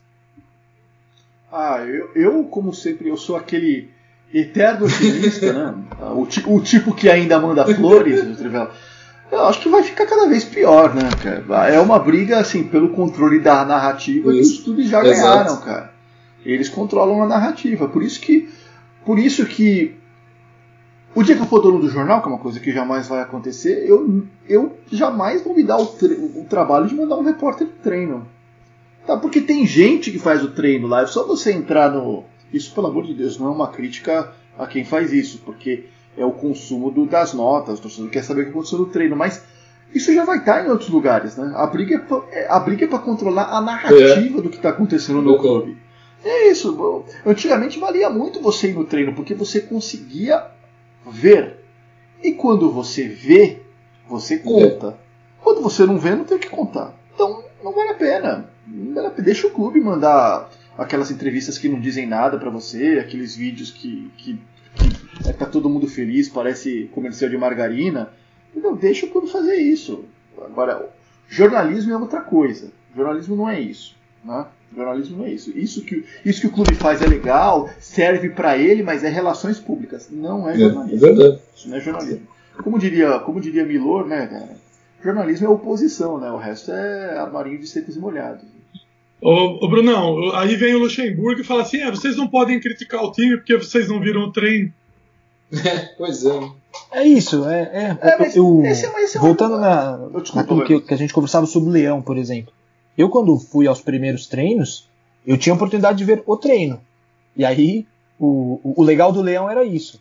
É, se você visse e perguntasse para ele, ele respeitava. Se você ficasse do café com bolacha, ele te, te fudia na hora da coletiva, com razão, né? Como o Ted falou, com razão ele, ele entortava o repórter. É, no meu começo ali, que é a oportunidade que eu tive de ver alguns técnicos, eu pude ver os treinos. E eu lembro da época de lance, por exemplo, é, o, o, Leão sai do São Paulo e chega o Ney Franco, né? Para treinar o time. Todo técnico que chega, havia sempre uma curiosidade de quais são os métodos. Porque você tinha acesso aos métodos. Não era um segredo. Então você sabia se o cara. O Leão, por exemplo, dava muito treino de finalização. Era um cara que. Era um método, talvez, vai. Vou dizer ultrapassado, não sei se é essa palavra. Mas dos mais antigos. É, fazia-se muito treino do atacante contra o goleiro, né? O treino de finalização. É, o Ney Franco ele fazia outras coisas. Então, assim, chegava um técnico novo, poxa, era, era divertido e, e, e instigava o repórter. Né? E aí eu lembro, por exemplo, dos colegas no lance, uh, a ordem foi Leão, Ney Franco e Altuori, e depois o Murici. Então, nesse período que eu cobri São Paulo lá, a gente pegou muitas trocas e muitos caras diferentes, com ideias diferentes. O Altuori tinha um negócio do treino chamado treino fantasma, né? Que ele posicionava os titulares e- na verdade eles jogavam contra ninguém, entre aspas. Eram os titulares para entender movimentação e tal. E isso ia para o jornal do dia seguinte. Né? O repórter conversava com o cara da arte, com o ilustrador, com o diagramador, com o pessoal e falava, ó, foi assim, assim, assim. Eu lembro que eu trazia no bloquinho, os colegas traziam no bloquinho o desenho. A gente tentava ser fiel ao que, ao que o treino nos mostrava. Isso era muito legal. Eu, por exemplo, era um cara que gostava de ver treino. Hoje, ir ao treino é, é um pé no saco, porque é isso. Você vê os 15 minutos, o resto você passa na sala de imprensa, né? E aí você às vezes espera por uma coletiva que, assim, infelizmente vai te entregar muito pouco ou nada, entendeu? Então, é, eu também, assim, não consigo ser otimista. Eu só acho que para as TVs houve aí um prejuízo técnico muito grande de você ter as equipes em casa, né? Então as TVs sim vão voltar ao estádio, vão estar em loco, porque o comentarista que entra pelo Skype, não sei o que lá, a, a conexão que cai, uh, isso, isso tem sido muito ruim uh, pro, pro produto, né? Então acho que para as TVs não vão sentir tanto. Agora pro resto, felizmente, acho que vai baratear e não, não dá para ser muito otimista. Pois é. Bom, vamos avançar. Ô, Trivela, por isso que, por isso que, como diria Rui Castro, biografado bom é biografado morto, né, cara? Porque o morto não reclama. Por isso.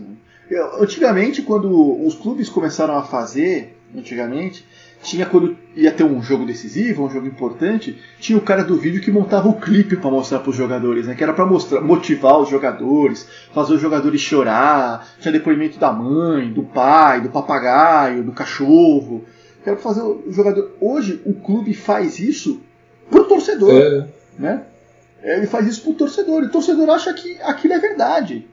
E aquilo não é verdade, cara. Aquilo é uma narrativa, entendeu? Mas você vai fazer o quê? Pô, Nós estamos, chegando no, no- é no ponto. Nós estamos chegando no ponto que vai. Não, não vão precisar dos jornalistas fazer a, a, a- a cobertura do jogo. As redes sociais é que vão assumir esse ponto. Vai ficar pior ainda, seguindo, seguindo a previsão do Alex. Bom, é, 25 de junho de 2003 é o jogo de ida da final da Libertadores. É, vale, le- vale dizer que eu, eu passei batido. O Boca elimina o América num agregado de 6 a 0 2 a 0 na Argentina e 4 a 0 em Cali. E o Boca é o finalista com o Santos. O jogo de ida na Bomboneira, 57 mil espectadores. Oscar Ruiz apita.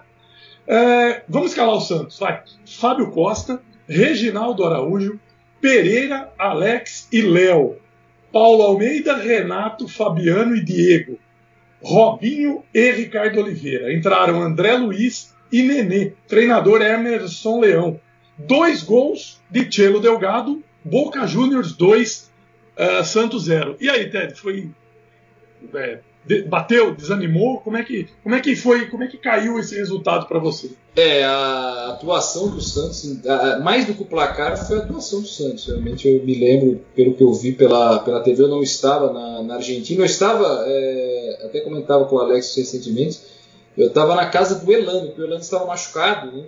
E o Elano assistiu o jogo pela televisão e tipo, a imprensa se reuniu ali para cobrir o Elano machucado lá. Não sei se ele estava com o pé ainda imobilizado, acho que estava. E assistindo o jogo pela, pela televisão. Tinham vários é, companheiros de imprensa, eu, eu era um deles.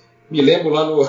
lembro, nunca me esqueço, no intervalo, né? Tinha a sala, assim, tinha a cozinha aqui do lado de quem entra, tinha a porta, do lado esquerdo tinha a cozinha. Nossa, tinha uma mesa redonda assim, tinha batatinha, tinha pipoca, tipo imprensa lá, beleza. né? Então, Porque não sei o que tinha TV, tinha. Tinha rádio, tinha, tinha jornal, tinha. Acho que tinha rádio, acho que tinha. Enfim, tinha tudo quanto era veículo de imprensa. Até que eu, eu fiquei uma, uma parte do jogo, não lembro, se eu, não lembro se eu fiquei até o final, porque eu tinha que voltar para para escrever. Eu, acho que eu acho que eu saí um pouco antes do final, eu acho, não me lembro agora. Aí eu voltei para a redação para escrever, porque para a Argentina tinha sido mandado é, um outro repórter, né? o Carlos Eduardo, o Carlos Eduardo C. de Souza para a Argentina, o Carlos Eduardo de Souza, o Carlinhos, né, que a gente falava. E ele tinha ido para a Argentina e eu fiz é, por aqui essa, essa parte do, do Elano. Foi assim que eu acompanhei esse primeiro jogo. E aí, Alex, é, fatura resolvida ou ficou aquele clima que dava para reverter? Não, ficou um clima que dava. Que, é assim, eu achava difícil reverter, mas os jogadores do Santos estavam muito otimistas que dava para reverter. É, porque o Santos jogou bem na Bomboneira. Assim, vamos colocar tudo no seu devido lugar. O Pato Bondazieri não fez nenhuma grande defesa. Né? O Santos chegou várias vezes, mas não criou várias chances. Né? E o Boca foi o Boca do Bianchi. Né? Muito sólido defensivamente e se aproveitando. Foi Boca do Bianchi nos dois jogos, e se aproveitando de maneira mortal dos erros do Santos. Os dois gols na bomboneira são duas falhas. No primeiro, é. o Fábio Costa escorrega né, na hora de fazer a defesa. E o Cello, Delgado recebe uma bola de escanteio, ele carrega, carrega, carrega para dentro, carrega para dentro e bate. Quando ele bate, o Fábio Costa vai tomar um impulso, ele escorrega e não consegue chegar. Choveu muito esse dia na bomboneira, fez um frio desgraçado. É... E o segundo gol é a falha do Alex, né? que foi no lance que o Reginaldo Araújo é expulso. É, o Reginaldo faz uma falta, já tinha amarelo expulso. O Cello Delgado cobra uma falta, uma falta despretensiosa. O Alex vai cortar, ele fura e engana o Fábio Costa. Mas havia um otimismo de que no Morumbi o Santos poderia virar. Ah, um otimismo inflado até pelos jogadores. Os jogadores estavam, estavam otimistas. E no fundo, assim, não ter o Elano fez muita falta para o Santos. O Santos não tinha um substituto para fazer o papel tático que o Elano fazia. O Elano podia jogar de lateral, o Elano podia jogar de meio, o Elano podia jogar de meio atacante. Então, realmente ele fez, ele fez muita falta. Valeu, valeu por ver a bomboneira lotada numa final de Libertadores. O resto não foi muito bom porque choveu, fez frio, foi, foi difícil esse dia. Eu ia aproveitar nessa, nessa linha do Sabino. Pra, Sabino foi algumas vezes a bomboneira, e acho que, eu imagino que para cobrir essa foi a primeira, né, Alex? A do, a do Santos, né? A bomboneira treme, é real, é, como é como é cobrir e estar na, debaixo da arquibancada de La Bombonera. Treme, treme. Eu tenho, eu, tenho um, eu tenho um vídeo quando eu fui em 2018, Boca e Palmeiras, que aparece na hora que sai o gol do, do Benedetto, Dario Benedetto, o segundo, La Bombonera tremendo, o anel superior tremendo, as pessoas pulando, La Bombonera treme. Não sei se ela pulsa, como diria Luiz Carlos Júnior, mas ela, mas ela treme sim. E La Bombonera é fantástica, né? La Bombonera em, em clima de Libertadores é fantástica demais. É espetacular. O que eu me lembro só uma história de bastidor é que na hora de ir embora ninguém tinha muita experiência da Bombonera, os outros não jogavam uma Libertadores desde 84. O, toda a imprensa estava eu, o Odinei Ribeiro, pela Rádio Record. O, o, o Carlinhos estava lá, mas ele não estava com a gente. Estava o Gabriel Fortes, que estava pelo Pelenet. Tinha mais um pessoal, saímos todo mundo junto. E a única pessoa que tinha um celular que funcionava era o Gabriel, do Pelenet. Aí eu, Gabriel, chama dois táxis aqui para vir pegar a gente. Ele ligou para a companhia de táxi, não, a gente não manda táxi aí não. E agora para ir embora? Gente com equipamento de TV. Aí quem, quem resolveu foi o Odinei Ribeiro. O Odinei viu passando um, um policial de moto, assim, na, da Brandsen, né, que é uma rua que dá em Lomoneira, foi lá falar com ele e falou, pô, a gente, jornalista brasileiro aqui, estamos sozinhos, não sei o que fazer, a gente precisa, como é que faz para pegar táxi? Aí o, o, um policial na moto falou, não, vamos andando até Almirante Brau que eu escolto, escolto vocês. A gente foi escoltado Caramba. por um policial até Almirante Brau, que é onde tinha táxi. Você já, você já andou escoltado, Trivela, alguma vez? não, tem esse cartaz todo. Ah, eu também não. Eu, não. eu, eu se, do, ainda mais do jeito que eu tô aqui, eu sou revistado se o cara passar do lado. Nem tinha como fazer o AA parada pra roubar. Né? Aliás, Ted, você, você já viajou com a jovem alguma não, vez? Não, não cheguei a viajar. Ah, então você não vai saber. Então, então o, o Ted, Ted é, é, o rapaz, é o rapaz direito.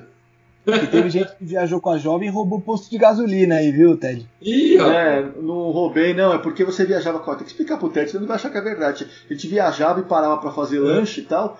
E tinha uns caras que começavam a gritar, ah, parada pra roubar, roubava as coisas e saía correndo. Você tava comendo lá e ia pagar, tinha que sair correndo. Muito cara. Situação. Você já foi a bomboneira até?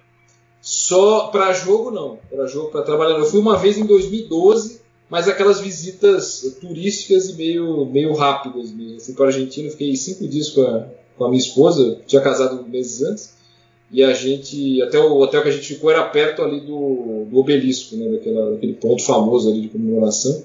E eu lembro que a gente foi nessas, nesses tours aí que você vai é, no Caminito, La Bomboneira, aquela coisa toda. Eu, eu, vi lá o Museu do Boca Juniors muito rapidamente, vi La Bomboneira, assim, é, do, de dentro, assim, mas muito rapidamente, coisa muito rápida. Eu ir lá com mais, com mais tempo. Nessa ocasião eu também não conhecia o Monumental de Nunes, por exemplo. Eu vi La Bombonera, mas o Monumental de Nunes eu não conheci, por exemplo. Entendi. Bom, e chegamos então ao ponto alto do nosso bate-papo, o 2 de julho de 2003, Morumbi.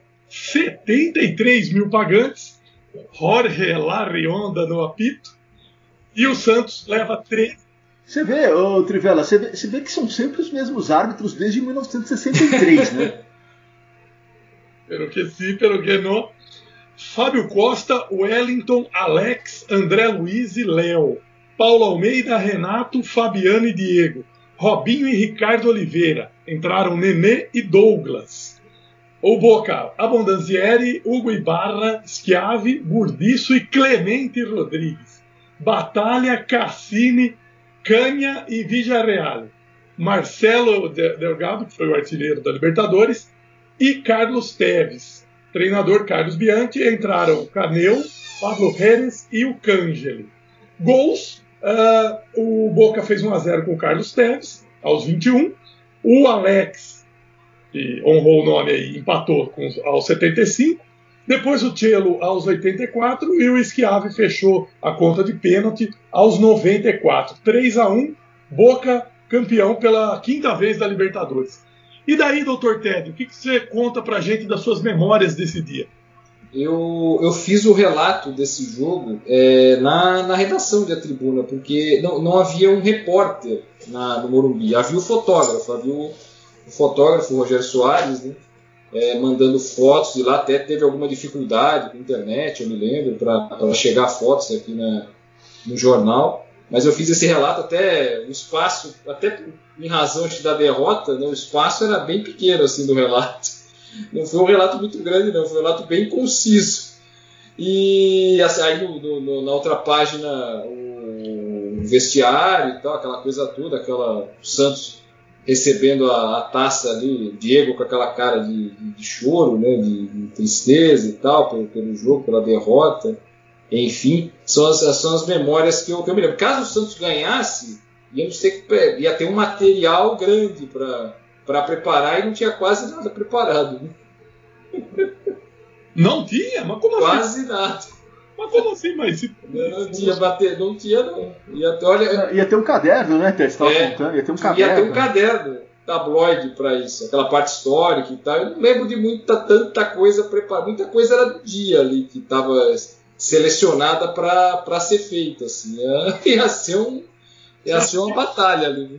o, o resultado da ida já deu uma desanimada e Eu acho que um pouco, viu? Eu acho que um pouco. Eu acho que um pouco deu, deu uma desanimada sim, eu acho que sim. Eu acho que sim. Mas é, aí acabou. É, aliás, aliás, tem uma passagem de- desse jogo que eu nunca me esqueço, né? no, no terceiro gol já, com a fatura já definida com 2x1, sai o pênalti, o Schiavi né, bate, se eu não me engano. Né? Que é o Schiavi que bate. O Paulo, Almeida, o Paulo Almeida mostra um cartão pro Jorge Laionde, ele mostra um cartão amarelo pro Jorge Laionde. Não sei se você, o Alex deve lembrar disso.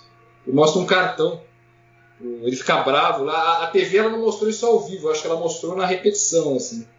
Ela ele mostra. Eu, eu tive Santos muito revoltado com o pênalti, aliás, que o Fábio Costa fez, né? não tem muita dúvida. Né? Fábio Costa e pênalti são coisas que se combinam. Não foi, não foi um pênalti, né? Foi um Foi, assassinato. foi, né? nossa senhora. O Fábio Costa, com pênalti, é- a relação dele é, é gravíssima, né? O, o segundo gol, né, também, que ele sai todo atabalhoado lá, que o time do Santos está todo lá na frente já com um a um, e ele sai meio ali tentando fechar, ele mas todo atrapalhado, e o jogador do Boca acaba com o Delgado, né, que faz o segundo, né, se, se eu não me engano. E, enfim, são as, são as memórias assim que eu me lembro. E o, a famosa narração do Kleber Machado, né? Tenta daí, Alex, bate daí, Alex. Porque sai o gol do, o gol do Santos, né? Que o Alex arrisca de fora, ali, de, fora da área e acaba fazendo o único gol do Santos nessa partida. Diga, Brunão, quais são suas lembranças? É, eu, eu já falei algumas vezes aqui, né? Quando a gente fala sempre sobre esse Boca do Biante, era o bicho papão, né? É. É, eu, assim, o Boca do Biante, ele é o meu primeiro contato com o futebol argentino, né?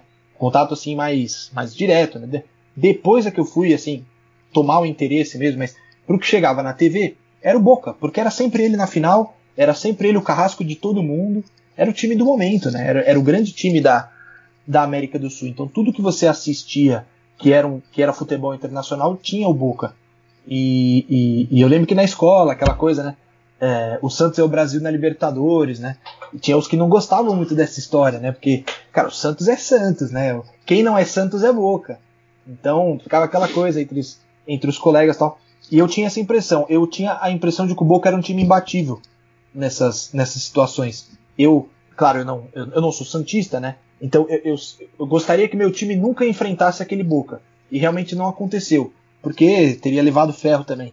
Mas a, a impressão que eu tinha era, era disso, era de um Boca imbatível, né? E lembro muito do primeiro gol.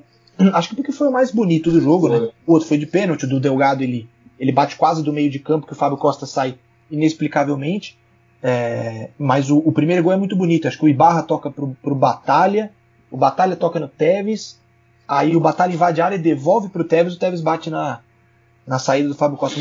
Construção da jogada muito bonita, né? E o Tevez, né?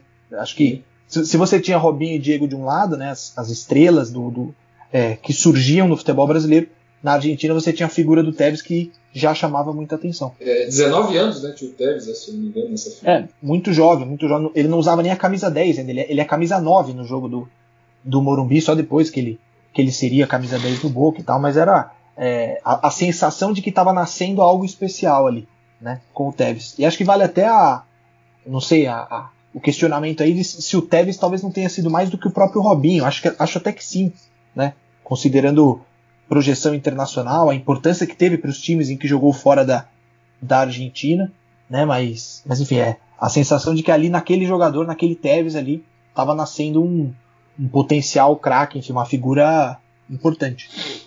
E aí, Alex Sabino, existe algum time grande brasileiro que não passou apuros diante do Boca Juniors? Não, principalmente esse Boca do, do Bianchi. O Santos deu muito. O Santos, de uma certa é. forma, é, nessas finais deu azar, porque pegou a, o Boca do Bianchi na final de 2003 e quando ganhou a Libertadores pegou o Barcelona do Guardiola no auge, é. né? O Boca do Bianchi no auge e o Barcelona do, do Guardiola no auge. Não sei se o Boca era o equivalente à versão sul-americana porque era o Barcelona, mas era o Boca foi campeão em 2000, 2001, 2003, vice em 2004.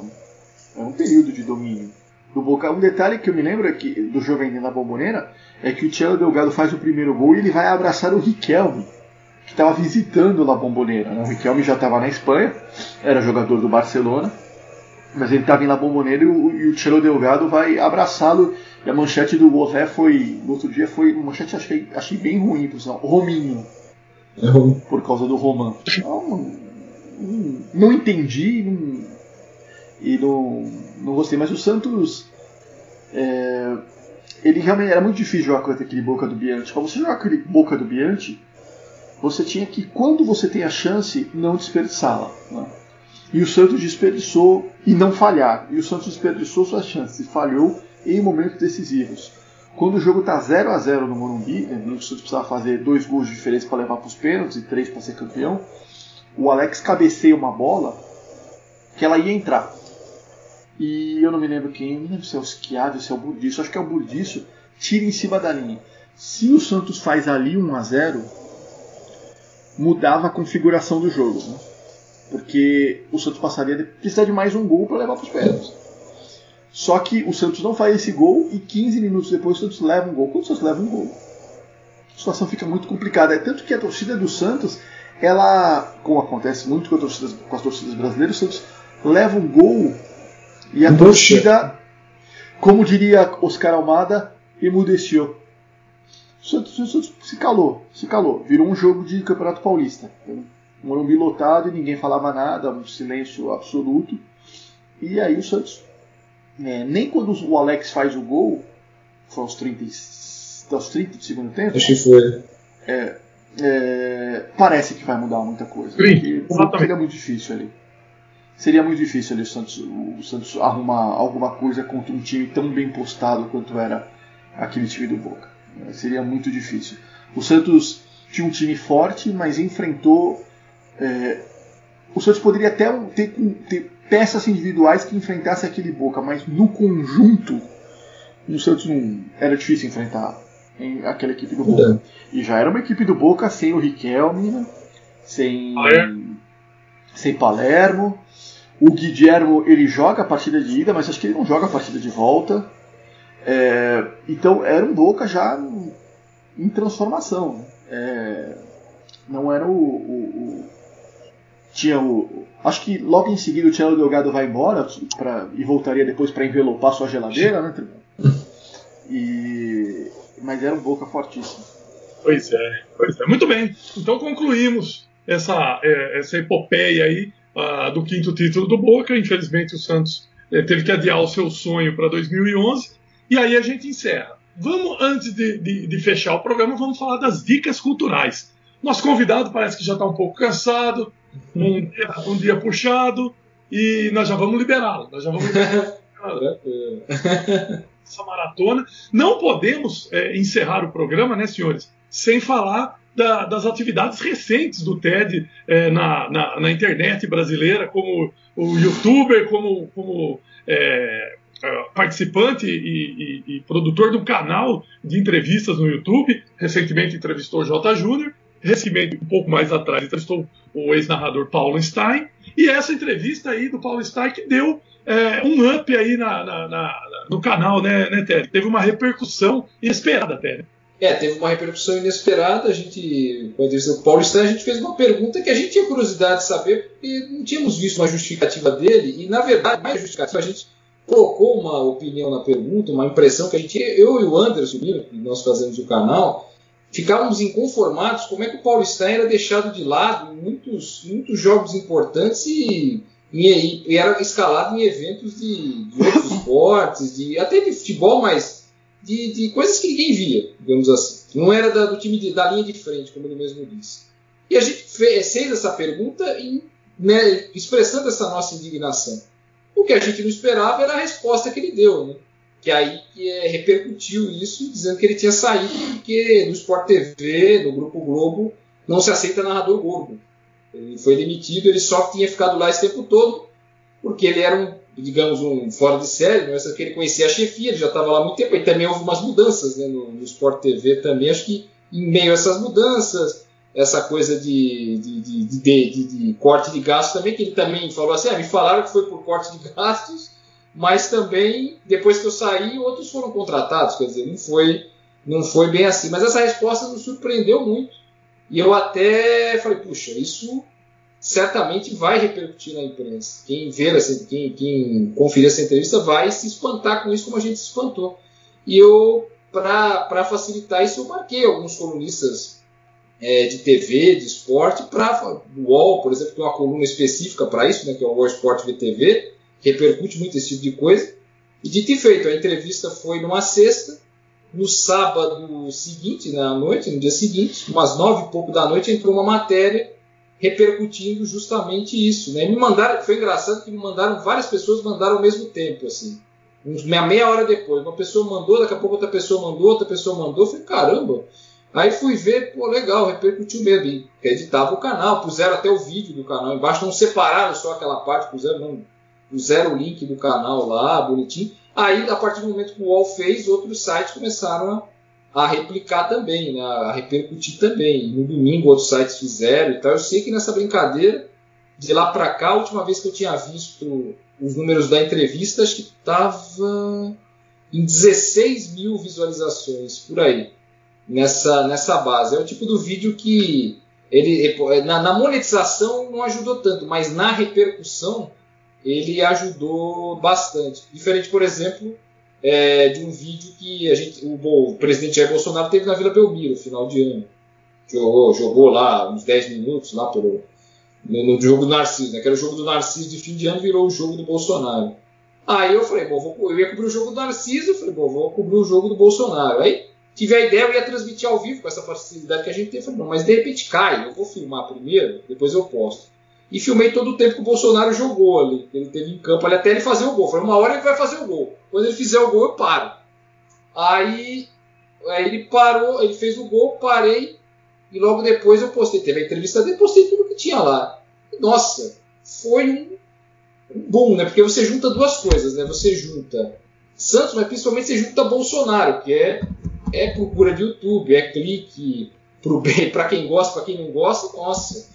O lance, de, o vídeo dele jogando bola, certamente, eu não lembro agora de cabeça, mas é um dos mais vistos do canal, de longe, assim, disparado, assim, foi um estouro assim, de views, seguidores, tudo que tem direito, é impressionante.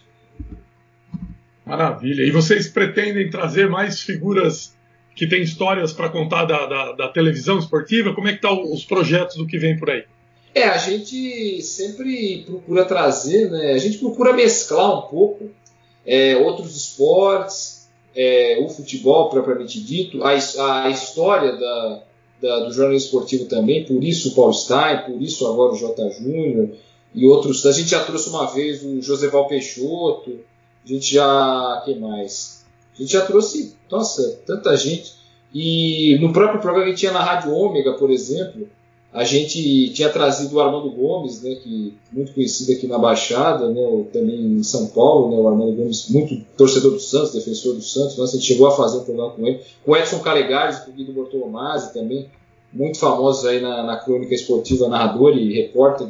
Diga lá, Alex. Ted, Edson, Edson Calegares é bom falar, o inventor do sabe de quem, né, Exatamente. Da frase sabe Exatamente. de quem. Ele que falava o sabe de quem. Aí entrava Santos, Santos, gol. Aí ele falava o autor, é do peixe. Aí ele falava quem era. Era assim. Aí o Luiz Roberto levou isso nacionalmente e, e acaba levando a fama por Até houve um uma, uma, um entreveiro aí, digamos assim, nos últimos tempos por causa disso. Depois o, o Edson, o, depois a coisa foi sendo levada meio banho-maria, mas enfim, ele chegou a ser entrevistado pelo Só Esportes, não pelo live Só Esportes, mas pelo Só Esportes, é um programa que a gente tinha na Rádio Ômega, aqui de Santos, uma rádio web.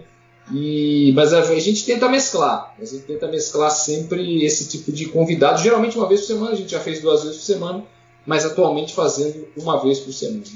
Eu acho, se me permite uma sugestão, claro. Alex Sabino. Opa! Eu, nossa, mãe, eu sou. Vai ser eu um... sou do fã clube.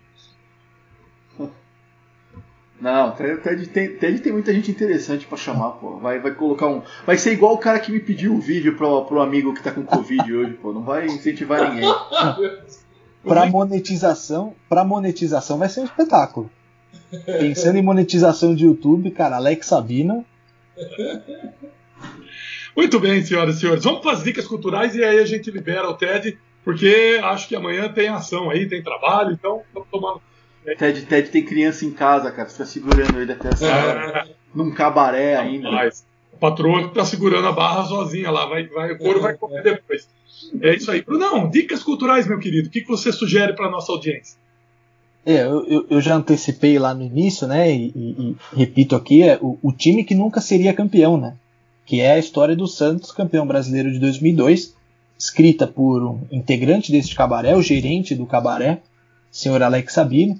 Ele pode falar melhor aí sobre os canais de venda, mas deixo essa sugestão para entender, né? Eu, eu, eu, obviamente eu sabia que o Santos é campeão, eu assisti o Santos campeão, né? Como eu disse mas a, a história de quem cobriu, né, de quem acompanhou todo o processo e, enfim, e fica como o Santos foi do time que nunca seria, né, do time provável uh, ao título, né, a, alcançar essa conquista dele. Então, o time que não seria campeão de Alex Savino, uma produção independente, né, uh, e que ele, ele pode falar melhor aí os, os canais de venda, estoque, envio para todo o Brasil, até para o Bahrein, né, o pessoal que nos escuta lá no Bahrein, como é que o pessoal pode fazer para adquirir versões autografadas e tudo mais. E daí, Alex Sabino, dicas e, e, a estratégia de vendas aí, como é que é? Ah, não, quem quiser comprar o, time que nunca seria campeão, é... eu tenho algumas unidades aqui em casa ainda. que está à venda no Mercado Livre, né? O, o, não vai faltar. Quando acabar o estoque aqui, nós vamos colocar a venda na Amazon. A Amazon vai vender a versão física também. E na Amazon hoje em dia tem apenas um e-book. Quem lê e-book pode comprar lá. Preços populares, lá o e-book na Amazon, mas a versão física está à venda no Mercado Livre. Só entrar no site do Mercado Livre, digitar lá o time que nunca seria campeão e vai aparecer lá o, o link para comprar esta obra. Só que a, minha dica cultural, então, já que o, o, o Bruno falou do, do meu livro, eu vou falar do livro do Ted, pô. Não do livro do, de 2002, porque esse o Ted vai falar ainda daqui a pouco, o, o Ted, junto com o Almir, né? O Almir Risato, tem um livro sobre a história da Vila Belmiro, se chama Histórias da Vila Belmiro, que está à venda, é da editora Realejo. Isso, é né? da editora Realejo, lançado em janeiro de 17. Isso, e está à venda nas melhores lojas do do ramo, ramo, aí, é, nas melhores casas do ramo, em todos os sites, Submarino, todos esses, é só você acha lá o livro do Ted sobre. É, foi quando a Vila fez Foi, isso? é, a ideia, porque a Vila Então. fez 100 anos em 16, né, o lançamento foi um pouquinho depois, mas a- o mote era sobre o centenário, mas eram histórias é, isoladas, né, cronológicas, né, mas aí você pode ler de qualquer maneira, né, embora elas sejam cronológicas, vão até desde a fundação, né, desde a da, da, da, da Vila Belmiro quando foi construída, quando se comprou o terreno, até a última história, até foi eu que escrevi, foi sobre o título paulista de 2016, que foi conquistado na Vila, né? Santos e Aldax 1x0, gol do, do Ricardo Oliveira. É a última história do, do livro. Poderia até ter sido, é que o livro foi, já estava pronto antes, mas foi lançado depois, que teve um jogo do centenário né, da Vila, foi Santos e Benfica. Foi um a um, foi um jogo comemorativo, para também poderia ter sido incluído, mas o livro já estava pronto, então ficou como o último, a última história do, do título paulista, aliás, o último título do Santos até o momento. Espetacular. Qual, qual o personagem ligado ao Santos Futebol Clube que você mais gosta de escrever, de contar história, de falar sobre ele, Ted? Olha, eu, eu gosto muito do Pepe, cara. O Pepe é. Eu não vou falar, eu não vou falar o Pelé, porque o Pelé é muito. É, é, é o concurso, é o concurso para tudo. Então eu, eu colocaria o Pepe, rapaz. O Pepe é um cara espetacular. É daquele que você estava no jornal, você liga, ah, sempre lembra, você quer repetir uma coisa do Santos, ou você quer lembrar uma coisa histórica, você vai ver a escalação, ah, o Pepe estava lá, peraí. Aí você liga pro, pro Pepe, ele fala, teve uma vez que foi muito engraçado, eu liguei para ele, não lembro o que, era. Era uma coisa de Libertadores, provavelmente. Aí ele, eu falei o que, que era o treinador, não me recordo. Aí ele falou assim: Olha, você me, faz, você me dá cinco minutinhos, que eu tava fazendo palavra cruzada aqui, só para me dar uma lembrada aqui. Aí já falo com você. Mas era, é, é- é muito engraçado. Ele, ele te atende. Ele te fa- Aliás, era muito engraçado. Eu ia perguntar uma coisa para ele. E eu já tinha falado isso, ou é aquela coisa que você tá careca de saber. E não é porque eu tenho pouco cabelo, não. É que realmente eu tô. E a gente tá careca de saber. Aí ele, aí ele falava. Ele falava assim. Não, mas isso eu já te disse, né? Porque eu já te disse em outra, em outra entrevista. Eu falei, não, já, seu Pedro, fala de novo, não tem problema. A gente, a gente fala, você pode falar de novo. Mas eu, é o cara, um dos caras assim que eu, que eu, eu mais gosto assim, de entrevistar. Assim. Ele é muito legal, um cara espetacular, seu José Macia. Vale, vale também para você, Alex? Ou você tem outra sugestão de personagem da vila? Não, vale, o Pepe é demais, cara. O Pepe é demais. O Pepe é incrível, cara. Agora, nos últimos tempos, eu até liguei pro Pepe, tentei falar com o Pepe semana passada, mas ele não tá escutando direito, a gente vai falar com a Giza, né, com a filha dele, mas ainda, ainda dá certo, ainda dá certo. O Pepe é demais.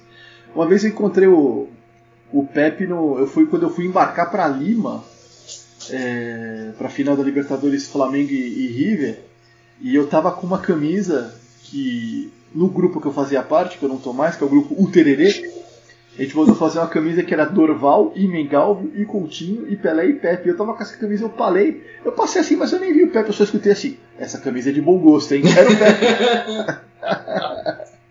Que maravilha, que maravilha. o Pepe é demais. Pepe é Como é que demais. você sai de um grupo que chama o Tererê? Provavelmente foi você que fundou. Você matou o grupo. Não, não, não, não fundei não. Eu fui um, dos- eu fui um. Eu estava na primeira leva. É que, cara, eu- lá, grupo de WhatsApp que tem mais de cinco pessoas não funciona. Acho que você tem razão. Muito bem, meus amigos. Muito bem. Vamos fechando o cabaré de hoje. Vamos agradecendo o Ted. Vamos dar o giro final para dispensar o nosso convidado. O, Ted, o Ted tem a dica cultural É, dele, pô. É verdade, é verdade. Passou e, é, eu entrei com o Pepe no meio e me passei, me perdoe. Por favor, qual, qual a sua dica cultural? Então, aproveitando o assunto, né, 2002, né, eu tô aí no- nessa série de livros aí chamada Santos Box, né, que é um clube de assinaturas aí ligado à história do Santos. E o segundo livro dessa série é sobre 2002 e de minha autoria, né, 2002, uma redenção em branco e preto, é a história do título brasileiro de, de 2002. Né. O primeiro foi de 1935, que é de autoria do Paulo Rogério, que até escreveu uma outra obra sobre 2002 pela editora Realejo há alguns anos. E agora esse título é o de é esse que eu escrevi de 2002. são livros é, padrão, né, de tamanho padrão dessa Santos Box, são 72 páginas, e você tem a história do, do, título, você tem as fichas, você tem a campanha, você tem o que a gente chama de relíquias, né, que é o troféu, a bola do jogo, o ingresso, mas tem sempre no final do livro. E é um, tem um padrão de, de, impressão, aliás, não é que eu estou envolvido assim, eu, eu, tinha visto os PDFs do, do, livro antes de sair.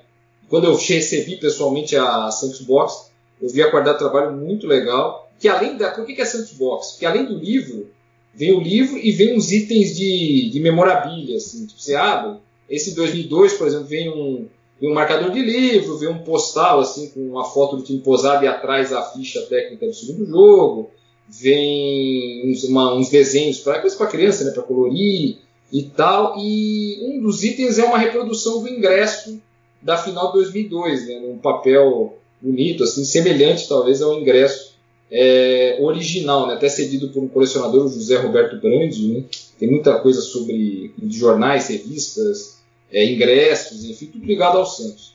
E ele cedeu esse ingresso, eu fiz uma foto, fiz uma reprodução e lá foi, se partiu essa reprodução. E outros livros vão sair, eu até escrevi um livro sobre o Paulistão de 78 também, que vai sair daqui a alguns meses, vai sair em junho, também é dessa mesma série. Cada mês tem um título diferente, esse 2002 é a minha recomendação aí do, do momento. Bacana, bacana. Muito bom, muito legal, muito bom saber que está nativo aí, está tá sempre trabalhando. Quem quiser visitar o seu canal no YouTube, como é que faz? Então, no YouTube é só esportes, né? Só digitar lá só, é só esportes. Tem os canais até de nomes é, semelhantes, mas o, o, nosso logo é, é bem característico, é lá, Agência Só Esportes. É bem, a gente já tem mais de 13 mil seguidores, 13.300, se não me falha a memória. A gente tem o Live Só Esportes, a gente, vez por outra, faz outro tipo de material. A gente fazia materiais de outros esportes, a gente ia em eventos aqui na região e tal. Mas quando veio a pandemia, a coisa diminuiu de tal forma, né, naturalmente, que a gente não conseguiu. Fomos em vários jogos da Portuguesa Santista, por exemplo, tentando fazer um material diferenciado, com torcida, mostrando o jogo também, claro. Eu editava, às vezes eu ia, ou o Anderson ia, enfim, às vezes os dois iam. Fazemos algo assim, de outros esportes também. Nossa, tênis de mesa, polo aquático, pedestrianismo. Fizemos várias coisas aí. Mas o futebol a gente já fez várias vezes com a portuguesa, com o Santos, mais a portuguesa até. E o Santos um pouco mais do Live Só Esporte, com os debates, é, convidados ligados ao Santos. Até esse evento do Bolsonaro que eu comentei, o vídeo mais visto do canal era um vídeo que tinha um reencontro do Juari e o Newton Batata, craques do Santos do time de 78, né, que eles se reencontraram em 2019 por causa de um evento que teve em São Paulo, da Embaixada do Santos em São Paulo, que eles não se viam há 40 anos, desde que o Juari tinha ido jogar no México. O Newton Batata mora nos Estados Unidos, né, então fica mais difícil ainda de se ver. Aí eu registrei esse encontro num restaurante aqui de Santos é, eu registrei esse encontro, era o vídeo mais visto do canal. E ainda é bem visto, viu? Na medida do, do possível, né? Dentro, em, em meio aos, não, em relação aos outros, ainda é bem visto.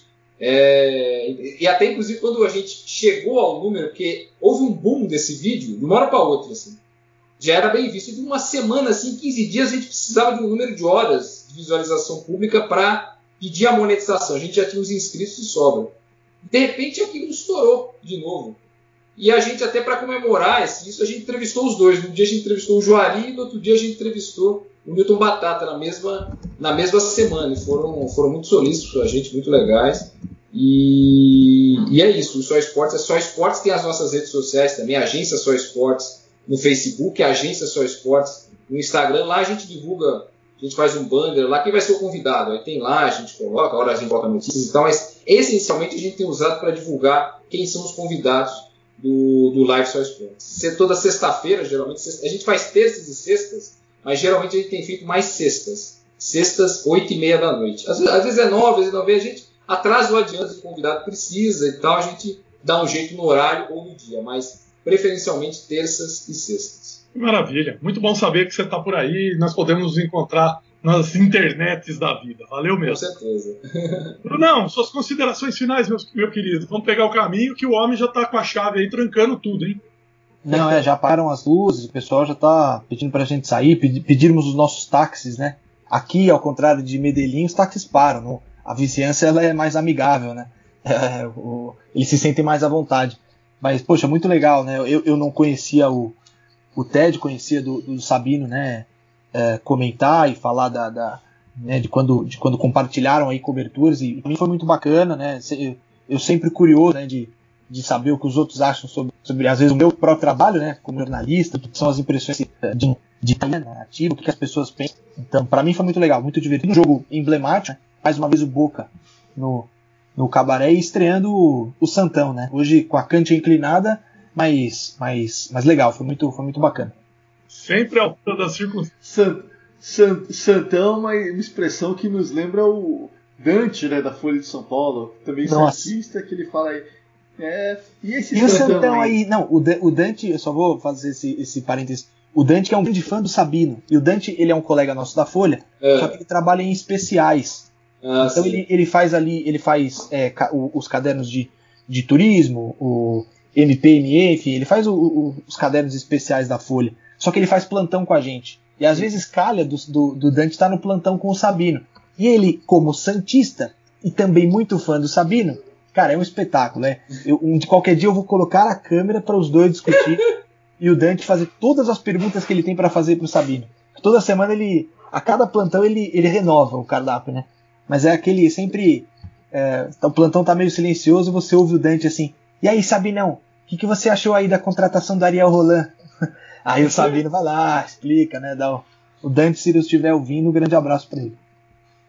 Maravilha, maravilha. É, aliás, acho que tirando alguns professores aí, todo mundo é fã do Alex Sabino. Eu acho que não, não, não, tem como não ser. Com certeza. Ah, meu Deus. Ah, meu Deus. E aí, meu gerente? Vambora? Também. Ah, mas uma satisfação, né? É, gozar desse, dessa presença de vocês aqui no, no Cabaré, presença do Ted, de quem eu. Como diria o, o, a história do nosso amigo Bruno Tadeu em Curitiba, né? Gosto muito de você no pessoal e no profissional. profissional. Ted, o grande cara, grande, grande jornalista e, pô, que legal que ele veio, fico feliz de ter viabilizado isso aí. Sim. E já fica na agenda. Já vou falar pro senhor Blas aqui, colocar o. deixar um, a cadeira Ted Sartori Opa. aqui, quando ele quiser vir. Um prazer. Já vai ter aqui. Ninguém, ninguém senta, vai mandar pendurar na parede. tá certo. Quando quiser. É isso aí, mas satisfação mais uma vez. Hein? Super Ted, muito obrigado pelo seu tempo, pela, pela sua atenção conosco, pela sua generosidade. Olha, vamos querer você de volta em, em breve em algum programa por aí, pode ser? Pode, lógico. Muito obrigado mais uma vez pela, pela satisfação em poder participar. Aliás, é a segunda vez, recentemente foi a primeira que eu participei de um programa com, com o Alex Sabina. Hoje foi a segunda vez que participamos de um programa juntos em pouco tempo, em um espaço de duas semanas. Assim. É o que, é o que consideramos chamar de galgando parâmetros. É, é, é isso. Encontros para a história, né, Encontros para a história. Valeu, Té. Obrigado, viu? Apareça sempre aqui no Camaré. Com certeza, com prazer. Sempre convidado, estou aqui à disposição. Muito obrigado. Senhoras e senhores, encerrando o episódio de hoje, voltaremos semana que vem. Eu sou arroba Trivela, tenho arroba Alex Sabino, arroba BH underline Rodrigues, arroba Ted Sartori, tudo junto. Estamos por aí nas redes sociais, esses aí são os nossos canais no Twitter. Valeu, gente, até a próxima edição. Tchau!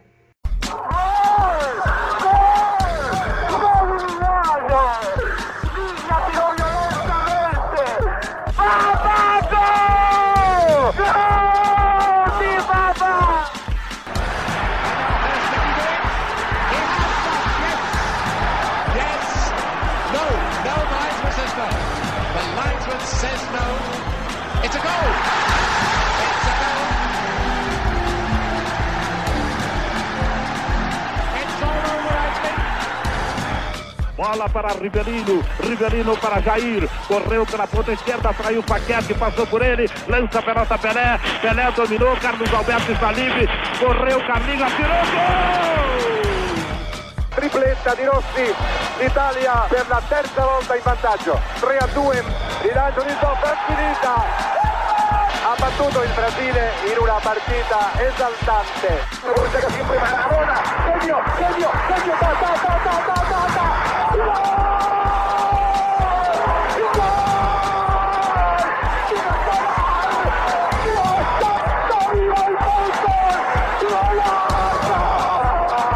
Partiu, bateu,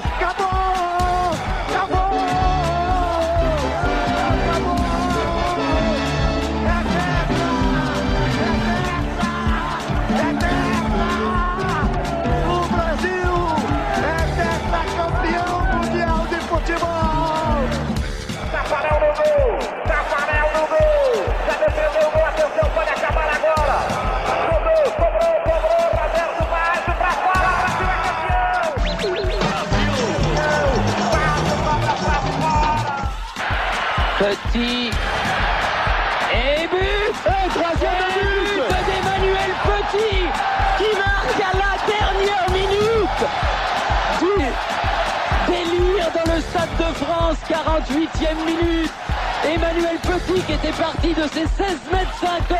Olha Ronaldinho, pode marcar, tirou, entrou.